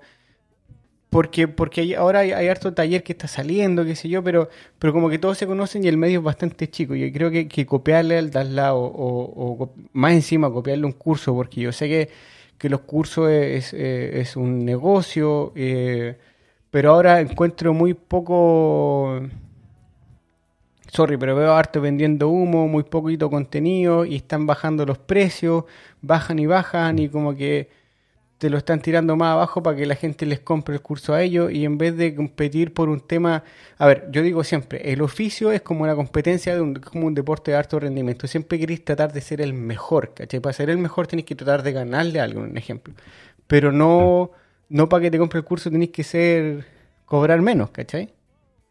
Es como, no sé, pues ir a, ir a hacer una carrera de 100 metros plano con puros cojos, pues bueno, obviamente va a ganar. Claro. ¿Cachai? Entonces no, no, yo creo que, es eh, que es una falta de respeto al final. Yo creo que el que hace esto es como mear contra el viento, va a terminar meado en un, en un minuto, va a terminar meado, ¿cachai? O sea, yo, yo creo que, que hoy día, con el alcance que tienen las redes sociales, con el tamaño del gremio en Chile, eh, copiar algo y hacerlo pasar como tuyo a un, a un colega de tu, de tu, país, digamos. Eh, es un suicidio mediático y gremial, porque todo el mundo se va a dar cuenta muy rápido. Yo, por ejemplo, cuando, cuando sufrí este, este, este, plagio, sufrí entre comillas, eh, me contaron otros colegas, yo no supe, ¿cachai? Y cuando, cuando me hicieron la advertencia, y busqué la cuenta de estos, de estos personajes para ver qué, qué, de qué se trataba, no podía ver la cuenta porque me habían bloqueado. Entonces, en el fondo, hay un acto consciente respecto al daño que están haciendo, ¿cachai? Mm. Porque yo no tenía idea y ya estaba bloqueado, ¿cachai? Entonces, mm. en el fondo... Claro que al final eran conscientes de la cagada que estaba mandando, entonces no, no, querían que tú, no querían que tú, que tú te enteraras, que tú lo vieras. O sea, a, a, mí, a, mí, a mí realmente no, no, no me afecta porque eh, yo creo que a quien le hace daños a ellos. Mm. Porque que, fome ser reconocido por el buen que copió y además eh, haber sido tema de conversación entre el gremio. ¿cachai? Mm. Eso, eso, solamente le hace daño a ellos mismos. Así como, como si, yo, si yo puedo dar un consejo, los que realmente se quieren tomar en serio el oficio y hacer muebles y posicionar sus marcas y buscar como, como qué sé yo, ser original y darle para adelante, eh, busquen eso, pues, ser originales, busquen como darle el sello de ustedes mismos a lo que quieren proponer, porque mm, esta práctica de levantar ideas de otros lados no es bien vista, ¿cachai? No es bien vista y, y no es que nos pongamos de acuerdo entre nosotros para decir, oye, si veis una copia, fúnala, es una cosa que ocurre automáticamente, ¿cachai? Cuando, cuando yo veo, por ejemplo, que alguien copia un mueble de maderística, eh, yo mismo digo, bueno, chico, más carirraje, ¿cachai? Y a veces lo he hablado con el pato y, y, y, y es como, como porque, te, no sé, que, que, interpreten más o menos algo de lo que tú hiciste, puede ser, pero cuando te roban la misma foto, así como, sí, como, sí. como había un taller, había un taller en no sé qué país que ponía fotos de como, oye, aquí estamos nosotros trabajando, y eran fotos de, de ellos trabajando, ¿cachai? Como, como que eso, sí. eso ya es violento. Sí, es violento. ¿cachai? Yo creo que, ¿sabes qué? Es que hay una, hay una, hay una cosa que, que la gente se lo, a ver, lo toma como, como un tema personal y todo, pero la gente que nos, estamos, que nos dedicamos a desarrollar un oficio y a proyectar el oficio para un futuro también, eh, necesitamos que todos sean un aporte. Entonces, copiar curso es una falta grave. Creo yo que esas mismas personas están que, quemando sus propios cartuchos. Pero también pasa con el tema, por ejemplo, de tú nombraste bloquear a la gente y me acordé que, por ejemplo, eh, bueno, yo y otros otros amigos más eh, en Chile, a gente que tiene malas prácticas, por ejemplo, con las máquinas, nos damos el tiempo de decirle así como, oye, es que la máquina está súper, eh, está mal ocupada, cualquier cosa que tú hagas mal con eso te va a pasar un accidente y todo, y, y esta gente sabiendo te, te bloquea, ¿cachai? O sea, después tú vas a ver si lo mejoraron y, y nada, porque creo que, que, a veces les preocupa no. mucho más el, el contenido del video, la promoción de la máquina, y no, no el oficio en sí, porque al final mm. el auspicio o la promoción te está entregando más plata que, que no sé, porque el, que el mueble o, o, o, lo que estáis tratando de vender. Entonces, yo creo que, claro. que um, hay que todos como, como tú, yo creo que hay que ser un poquito más como tú. ¿Cachai? En el sentido que tú, tú decís como que hay que ser un aporte y hay que, que que, que, proyectarse hacia el futuro, yo creo que, que, que, por ahí va el camino. Pero, pero pensar en el oficio, pensar en el oficio, yo, que es lo que siempre digo yo. Es que el, el, tiempo que uno le tiene que dedicar a esto para que, para que tú puedas vivir de ello, ¿cachai? Es tan potente que más vale la pena que ese tiempo lo gastes explorando tu propio interés, ¿cachai? Tu propia búsqueda, tu propia exploración, tu propia convicción, a que colgarte de ideas de otros, porque ese mismo proceso va a hacer que tú te aburras, ¿cachai? Yo, yo me imagino que si alguien eh, copia un mueble y lo hace pasar por, por, porque es de él y lo vende y lo vende y lo vende, va a llegar un momento en que se va a aburrir porque no le conecta con el alma, ¿cachai? Como que no es de él, entonces, y a lo mejor se va a frustrar más aún cuando haga uno de él y con ese no venda, ¿cachai? Entonces... Mm es peligroso, es peligroso porque te, te nubla el, la posibilidad de, de, no sé, como de, de, de, crecer o de desarrollarte, además en paz, porque que la a sentir que te están observando, que te pueden pillar, ¿cachai? Como que, como que este oficio es una cosa que hay que disfrutar, bueno, ¿cachai? Que tenés que como que poder amar lo que estás haciendo. Sí, todo el rato. Eh, Pablo, pa, eh, pa, para terminar, te tengo una, la última pregunta. Sí, eh, el tiempo pasa volando, sí, ¿no? sí, yo creo a la, a la gente que, que, que, que está, eh, que está escuchando, agradecerle siempre que escuchen hasta el final, seguro que el, en distintas pausas, en distintos capítulos. Pero esto, yo sabía mm. que con Pablo nos íbamos a, a, hablar un buen rato porque nunca habíamos hablado así, sino que harto, harto mensaje, unos mensajes de audio por aquí y por allá, pero no, no, no hace una conversación como la que tenemos ahora. Pero eh, la última pregunta es, ¿tú tienes Taller Auro, que es la cuenta de, de tus cursos y todo, y lo miré hace un poquito, tiene más de 30.000 seguidores, gente que te sigue, gente, gente que, que, te recomienda, gente que asiste a tus cursos y que tiene una experiencia enorme. Pero también abriste otra cuenta que se llama Paulo Works. ¿Y es ahí donde quieres sí. ir eh, investigando y siendo más creativo? Eh, estoy, estoy, estoy revisándolo porque esa cuenta de alguna forma eh, surgió porque necesitaba como ponerle cabeza a, a Taller Audio. Taller por mucho tiempo nadie tenía, nadie tenía idea quién era, ¿cachai? Te entiendo. Como que, porque yo, yo siempre, como, como estaba muy enamorado de esta idea de mostrar el trabajo de las personas, no salía yo nunca, ¿cachai? Mm. Y, y, mucha gente que se interesó en aprender escribía claramente la pregunta, ¿y quién hace el curso? ¿Cachai? ¿Quién está detrás? ¿Quién enseña? ¿Quién, ¿De quién es esto? Entonces, a mí me carga esa cuestión como de aparecer en la foto y figurar y qué sé yo, eh, em, o hablarle a la cámara como aquí estamos haciendo esto, como que me cuesta, no es algo que me sea muy, muy fácil. Eh, entonces, como que por mucho tiempo nunca aparecí y al final como que ya te lo empiezan a demandar, porque es necesario que la gente sepa quién está detrás para poder confiar también en el proyecto, ¿cachai? Para que se den cuenta que esto, no sé, hay una historia, etcétera. Y, ese Instagram nació un poco como para, decir, este es el personaje que está detrás. Mm. y, en esa cuenta, y en esa cuenta como que yo no, no, no, no, no es como una cuenta personal donde estoy yo como sacando fotos como, como en mi vida personal ni nada, sino que es solamente un compilado de los trabajos que hago con los alumnos y los míos. Entonces, tú ahí no, no veis como el proceso eh, de, ir haciendo el mueble, sino que están todos los muebles como ya listos. ¿Cachai? Vale. Entonces, mm. es, parecido a mirar un catálogo, entre comillas, pero, pero la idea es solamente hacer como un registro de los trabajos. Y, y es la oportunidad también de tener una, una, manera de mostrar trabajos que, que, no necesariamente son de alumnos, ¿cachai? Eh, algunas cosas que he hecho por encargo están ahí y, siento que cuando tú entras a Taller Aureo, como, como uno va llenando, o sea, el, feed de Instagram va dejando muy atrás, abajo, eh, la historia de los proyectos que hay hecho, se pierden un poco. La gente no necesariamente va a escarbar hasta la fecha de inicio del taller para entender el proceso. Entonces, de alguna forma, esta otra cuenta me permite hacer como una especie de resumen eh, de los trabajos como terminados. Y, puede cambiar a lo mejor en el futuro, tal vez ponga otras cosas ahí, no sé, pero, pero el, el, lo central es, es Taller Audio, o sea, eso, eso, esa es la cuenta y es ahí donde yo tengo puesta mis fichas, digamos, ¿cachai? Lo otro solamente como un pequeño compendio. Claro, pero ahí la eh, gente también se entera del trabajo que tú haces y de lo, de lo que quieres ir investigando.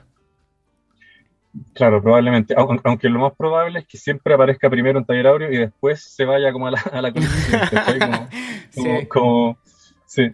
como, al repositorio, no sé cómo, cómo llamarlo. Sí. Pero, igual la pregunta ¿Mm? tiene que ver con, un poco para dónde va la cosa, para el futuro. Sí, sí, yo, yo, creo que al final eh, es bueno que tenga que tengas esa, esa pregunta constante, que para dónde va el futuro y que un poquito como poner, mojarse el dedo y ponerlo arriba al aire y decir para pa qué lado sopla el viento. En el sentido de que esto me está gustando más. Que ya, que ya, ya hiciste ese ejercicio una vez. Eh, yo creo que el futuro tiene que ver con enseñar mejor y, mm. más, más, calidad y construir una escuela eh, más, más potente tal vez como, como en las posibilidades de aprendizaje. ¿cachai? Mm. Por ejemplo, en este caso que hablábamos recién del curso que fue copiado, yo llevo haciendo ese curso cuatro años. Mm. Y, recién ahora, yo te diría, eh, estoy sintiéndome cómodo con el proceso de principio a fin. Porque en todos los años anteriores que venía haciendo ese curso, siempre había algo que mejorar. Siempre había como un detallito que mejorar, un proceso que hacer más eficiente, un corte que hacer más limpio. Siempre había algo que ir como mejorando. Y después de cuatro años de hacer el mismo objeto, que es el mismo, lo hemos hecho, la otra vez sacado la cuenta más de 120 veces, el mismo objeto. Recién ahora siento que está perfecto, así como de principio a fin, eh, no, le sobra ni le falta nada. Y justo ahora, que ya siento que, que, me siento muy cómodo con ese proyecto, con cómo enseñarlo y todo, como que ya tengo ganas de hacer otro. Entonces, cuando una persona viene eh, y toma la idea y hace un curso equivalente con el mismo objeto y todo, eh, no tengo idea cómo será el proceso de ellos, pero, pero lo que tú no puedes copiar son cuatro años de hacerlo todos los días, ¿cachai? Mm. Yo no creo que sea igual, no creo que sea, no puede ser igual, ¿cachai? Eh, porque el, el, el costo que, que, ha tenido para mí de fondo, de la inversión de tiempo, de, de, pulirlo, tiene una cantidad de años que solo te lo da la, la, la, la experiencia nomás, ¿cachai? La experiencia es algo que, que, tú tienes que desarrollar solo, no se puede comprar, ¿cachai? No se puede eh, sacar así como apro apropiarte, la tenés que experimentar. Y mm, no sé por qué me fui allá, pero bueno. El... no, que al final, el yo siempre digo, el original siempre va a ser el original. Y al final, sí, la, final la, persona... la, la, pasión que uno tiene es, es muy difícil de, de, o sea, de copiarla. Claro, o sea, las personas finalmente deciden pues, que, por cuál se quieren ir. Y, y la propuesta que uno hace va mejorando con el tiempo, las personas pueden revisar para atrás, qué sé yo, como que como que al final eso es lo que uno puede diferenciar, ¿cachai? La, la, la, la marca. Sí. Todo lo otro ya queda de dominio público, ¿cachai? Como que...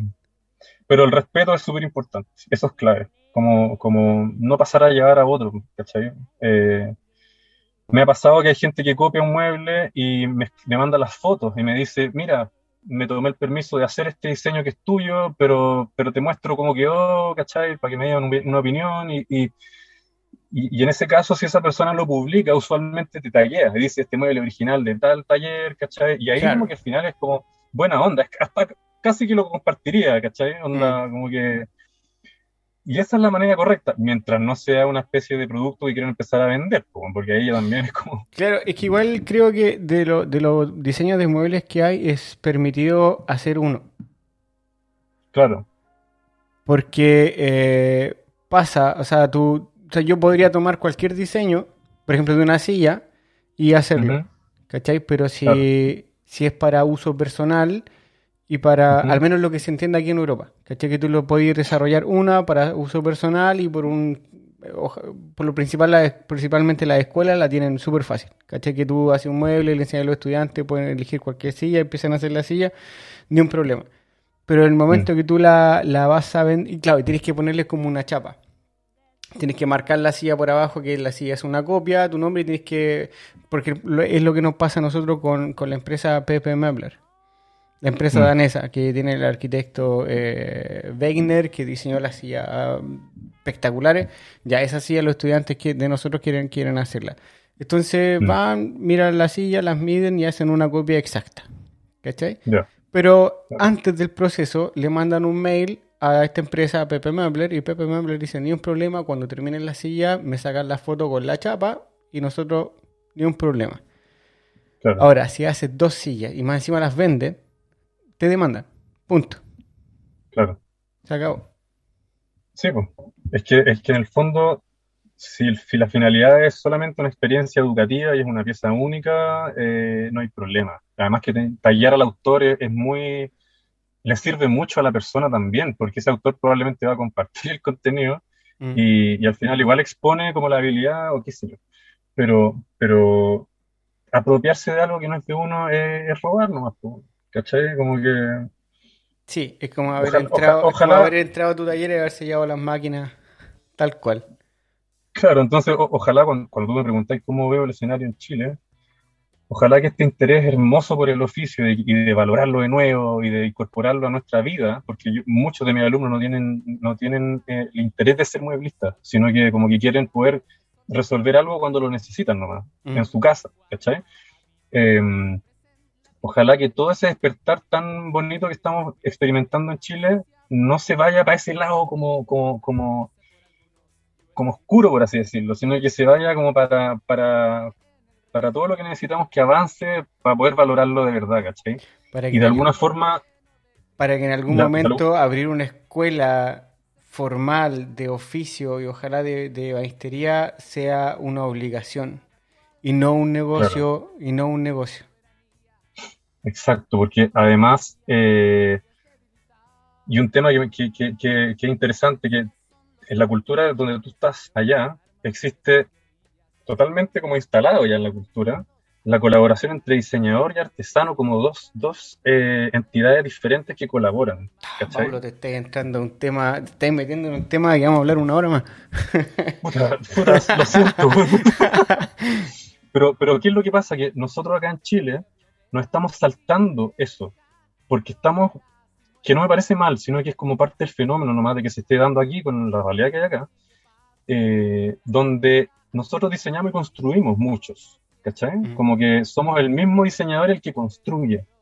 Entonces, em, porque nos, nos, es mucho más caro probablemente mandar a hacer una pieza a un artesano eh, y probablemente también porque hay mucho más interés en, en, el oficio en sí mismo. A mí, por ejemplo, me interesa construir las cosas a mí. Tal vez sería re buen negocio mandar a hacer todo y dedicarme a los planos nomás. Pero no, pero se me moriría la magia. A mí lo que me gusta es descubrir en el taller cómo se hacen las cosas. Y, y en el fondo como que siento que tengo que asumir esos dos roles, ¿cachai? Y eso eh, siento que nos saltamos una etapa cuando la gente dice que mi abuelo era carpintero, pero no mi papá, porque mi papá escondió el oficio, ¿cachai? Mm. Y ahora en vez de, de, crear artesanos, vamos a saltarnos eso y vamos a ser como diseñadores que construyen, ¿cachai? Eh, eh, no, es que, no es que esté mal, pero es súper interesante el fenómeno, mm. ¿cachai? Porque creo que tiene mucho que ver con el contexto. Y, no sé si vamos a tener algún día como, como artesanos así, full artesanos y otros full diseñadores y van a colaborar como ocurre allá. Yo no sé si eso va a ocurrir. Es que ojalá, ojalá ocurriera, porque yo siempre hablo de los diseñadores que trabajan a favor del oficio. Yo creo que los diseñadores le hacen muy, le hacen muy bien a un, a un oficio. Porque el diseñador, el que se preocupa de entender la técnica, después te va, te va a diseñar algo que te va a, es como un reto para, para la persona de oficio. Es como un reto y va para que te vayas a morar en desarrollar algo que va a ser una pieza única que al final necesita de tu experiencia, de tu destreza y de, tus conocimientos principalmente. Ahora, lo que yo entiendo es que las universidades en Chile donde enseñan diseño les ponen el ego casi igual de, es como que te entregaran un, no sé, el diploma de que soy diseñador y al lado del diploma del ego, ¿cachai? Entonces tú vas y como que tratas de imponerte sobre una persona que tiene, no sé, 40 pues, años de oficio, hágame esto. Y bueno, a mí me dicen hágame esto y no, no, no, no, no lo hago. de hecho, el problema que, que, veo en Chile, ahora que estoy reflexionando con esto que estamos hablando, es que a lo mejor hay mucho artesano muy bueno que se está auto obligando a diseñar cuando no le corresponde, bueno. ¿Cachai? Sí, ese, ese es otro, otro problema, porque... Porque en el fondo todos tenemos fortalezas diferentes, no tenemos que ser buenos para todos, ¿cachai? Entonces, eh, es importante que quien tiene un oficio excelente, ojalá pula eso, porque a lo mejor ese personaje va a colaborar muy bien con otro que tiene otra cabeza creativa que no le dan los dedos para mm. hacer algo como bien ejecutado físicamente. Entonces, eh, yo creo que lo natural del ser humano es colaborar, no como tratar de asumir todos los roles en, una sola persona. Entonces, tal vez lo más sano sería que alguien que lleve mucho tiempo fabricando muebles asuma que su rol es mucho más valioso en esa práctica que, que, estar torturándose a sí mismo porque no le salen los muebles tal vez con el diseño que es como más comercial, por así decirlo, o más como taquilla, ¿cachai? Mm. Eh, son temas interesantes, yo no sé realmente cuál es el panorama, pero, pero me da la sensación de que a lo mejor hay mucha gente que está sintiéndose obligada a diseñar cuando su fortaleza es otra, ¿cachai? Claro, porque al final, al final como artesano, diseñar algo es lo que te va a hacer hacer algo distinto. Si haces algo distinto, de ahí te va, te va a llevar a un, a un, a un, a un público, a una clientela donde puedes vender y abrirte otro camino. Pero como artesano, yo creo que si reflexiono por esa parte y por lo que yo he visto eh, en varias personas acá, es que eh, o diseñas partiendo de una técnica o sigues siempre haciendo muebles iguales. Como que no, no, no, no te sales. Es como cuando, cuando te enseñan algo y, al final terminas como bloqueado. O sea, sabes mm. hacer muchas cosas, pero siempre diseñas lo mismo. Claro. Entonces, eso, eso, eso pasa. Entonces yo creo que, que eh, colaborar con, con un diseñador yo creo que ayudaría a muchos. O sea, primero ayudaría a un, a un diseñador, a primero, el diseñador que quiera trabajar con una persona de oficio, que se dé el tiempo de, de, investigar un poquito, de hablar con esta persona, después ponerse a diseñar, después presentar un, un proyecto de colaboración para que ambas partes ganen lo mismo o lo más parecido posible, y después que juntos saquen un, un, un producto que lo sientan así, que este producto trabajamos juntos y mm. aquí vamos, desarrollamos esto porque yo vi este potencial, pero la persona que, que sabe la técnica no, nunca tuvo, lo, como tú decís, los dedos para el piano para diseñar algo distinto, sino que siempre hacía lo mismo. Y yo siempre, eh, y bueno, lo he nombrado varias veces, pero Raúl, Raúl Tralma, que la, cuenta de él en Instagram se llama Trufken, yo creo que es una persona, un diseñador eh, destacado, eh, y la otra persona es eh, Paula Corrales. Y, la, y Paula trabaja con otra chica que no, me puedo acordar el nombre de ella. Creo que se llama Mitsue, creo que así se llama. Pero ella yo la las conocí en Milán y trabajan con la artesana en Crin. Eh, el trabajo es increíble. Pero ahí, ahí, yo lo que yo, lo que yo vi en Milán y la gente que vi acercarse al trabajo, a las lámparas que ellas tenían, y cuando yo le saqué foto y le mostré a mis colegas de Mountain, fue como, wow, qué bonito. Pero fue eso, es justamente eso, de eso se trata. De eso se mm. trata, de que tienes eh, una técnica así que lleva gente que la domina un, montón y crecieron con eso, pero tienes una manera de pensar nueva y ellas, se metieron, eh, aprendieron un poco y fue como, ya, esto se puede hacer. Pero no lo hicieron ellas, sino que fue otras personas lo que lo hicieron. Y a mí ese proyecto me pareció increíble. Y más encima, exponerlo afuera de Chile fue aún mejor. Claro, para esto es bastante importante una escuela. Una escuela que forme eh, artesanos, ¿cachai? Y para eso también necesitamos avanzar un poquito en el aspecto eh, social, porque tú cachai que Chile es uno de los países más clasistas del mundo, donde el oficio todavía cada vez menos, espero, pero todavía es visto como una cosa de segunda, ¿cachai? Entonces, eh, eso también me, creo que me explica por qué una generación entera ocultó el oficio. Y habla de que mi abuelo era carpintero, no mi papá, ¿cachai? Mm. Porque, porque todos querían ser profesionales, todos quieren tener título profesional y apareció una cantidad enorme de instituciones ofreciendo carreras. Pero hoy día muchos están eh, de alguna forma dándonos cuenta que, que, que, fue una especie de estafa de alguna forma, porque ¿por qué tenemos que ser todos profesionales, cachai? Si tu habilidad y tu destreza están en el oficio, tiene que haber un espacio para ti, cachai? Y, y, y yo, yo quería estudiar música, bueno. Yo no, yo, yo no, arquitectura fue como una especie de, de premio consuelo para la decisión, pero no me atreví de alguna forma a estudiar música porque sentí que no había el espacio para desarrollarse. ¿cachai? Yo admiro a los que se dedicaron a la música y les va bien, porque son valientes, que a lo mejor yo no tuve esa, esa valentía, ¿cachai? Nadie me lo impidió, pude haberlo hecho, pero no me atreví, porque tal vez sentí que no había espacio. Y yo creo que cuánta gente a lo mejor siente eso mismo con los oficios, con otras cosas, porque nuestra cultura como que no le da el espacio o el respeto donde, que, le, que debería para el desarrollo de la cultura, ¿cachai? Somos seres humanos, necesitamos tener ese aspecto eh, en, en nuestra cotidianidad, ¿cachai? No podemos ser una cultura que solamente avanza a la eficiencia y a ganar plata y, a desechar y votar y, vamos para adelante, ¿cachai? Como que la vida también se celebra, estando en el presente, fabricando un objeto que tiene una finalidad y capaz que lo regalí, no tengo idea. Hay que pagar las cuentas, obviamente, pero hay gente que tiene mucho talento para esas áreas artísticas y que no está teniendo un espacio probablemente en nuestra cultura. Como que, como que siento que hoy día, si ese espacio no está, nos vamos a tomar ese espacio igual. O sea, yo no esperé que apareciera una escuela de carpintería para dedicarme a esto, yo me tiré nomás, ¿cachai? Y, es porque simplemente tengo una convicción profunda de que esto es lo que quiero hacer, es lo que me gusta, es lo que siento que sirve para algo, ¿cachai? Entonces, también un poco ahí la invitación a las personas que se atrevan a buscar lo que quieren hacer, ¿cachai? Como que e, ese eslogan que dice haz lo que amas es un poquito mentiroso. Uno, uno, lo que puede hacer es empezar a construir el camino a hacer lo que ama. ¿Cachai? No es algo que tú mañana decís, ya, mañana me pongo a tocar guitarra y me voy de mi oficina. No, no es así. Pero mañana podía empezar a explorar cuál es el camino que te pueda permitir llegar a eso y hay que atreverse.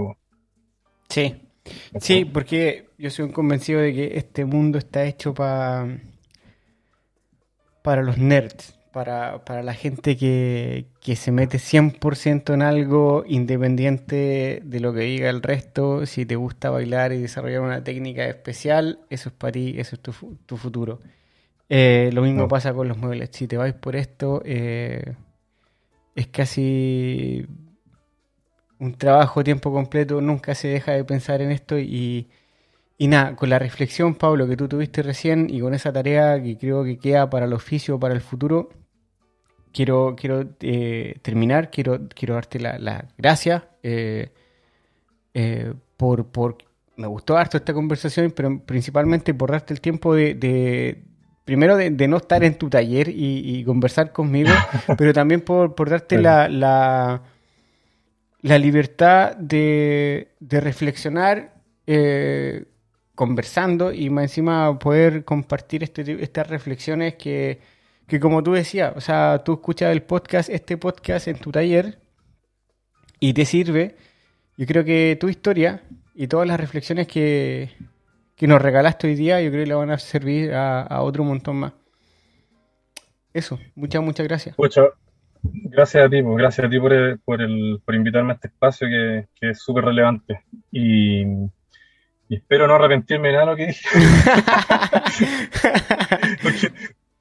pero, pero, pero nada, si al final estamos todos aprendiendo y, estamos todos tratando de, hacer las cosas bien nomás, pues ojalá inspirar a quienes puedan valorar lo que estamos haciendo y, y nada, ojalá que todos sigan nomás con, con, ganas de mejorar las cosas y de, hacerlas bien y, y respetarse siempre.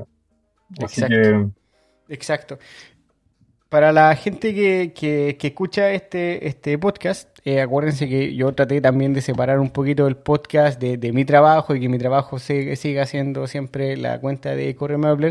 En Instagram tiene una cuenta nueva que se llama Evanista Chileno. Si, o si entran a mi cuenta también va a estar ahí el tag listo para que, para que puedan entrar a la cuenta. Pero eh, ya se van a ir publicando casi solamente la, la, historia o las preguntas de que, por ejemplo, si les gustó el programa, si tienen alguien a quien recomendar, qué sé yo, vayan y sigan la cuenta de eh, Chileno, que está dedicada principalmente, principalmente al podcast. De ahí no se va a publicar nada de mi trabajo, nada, solamente con las personas, fotos de la de las personas con las que he podido tener la oportunidad de, conversar y poder compartir como contigo, Pablo, un montón de, de reflexiones. Así que eso, gente.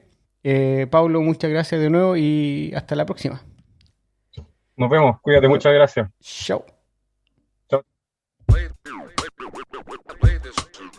this this this play play play play this this this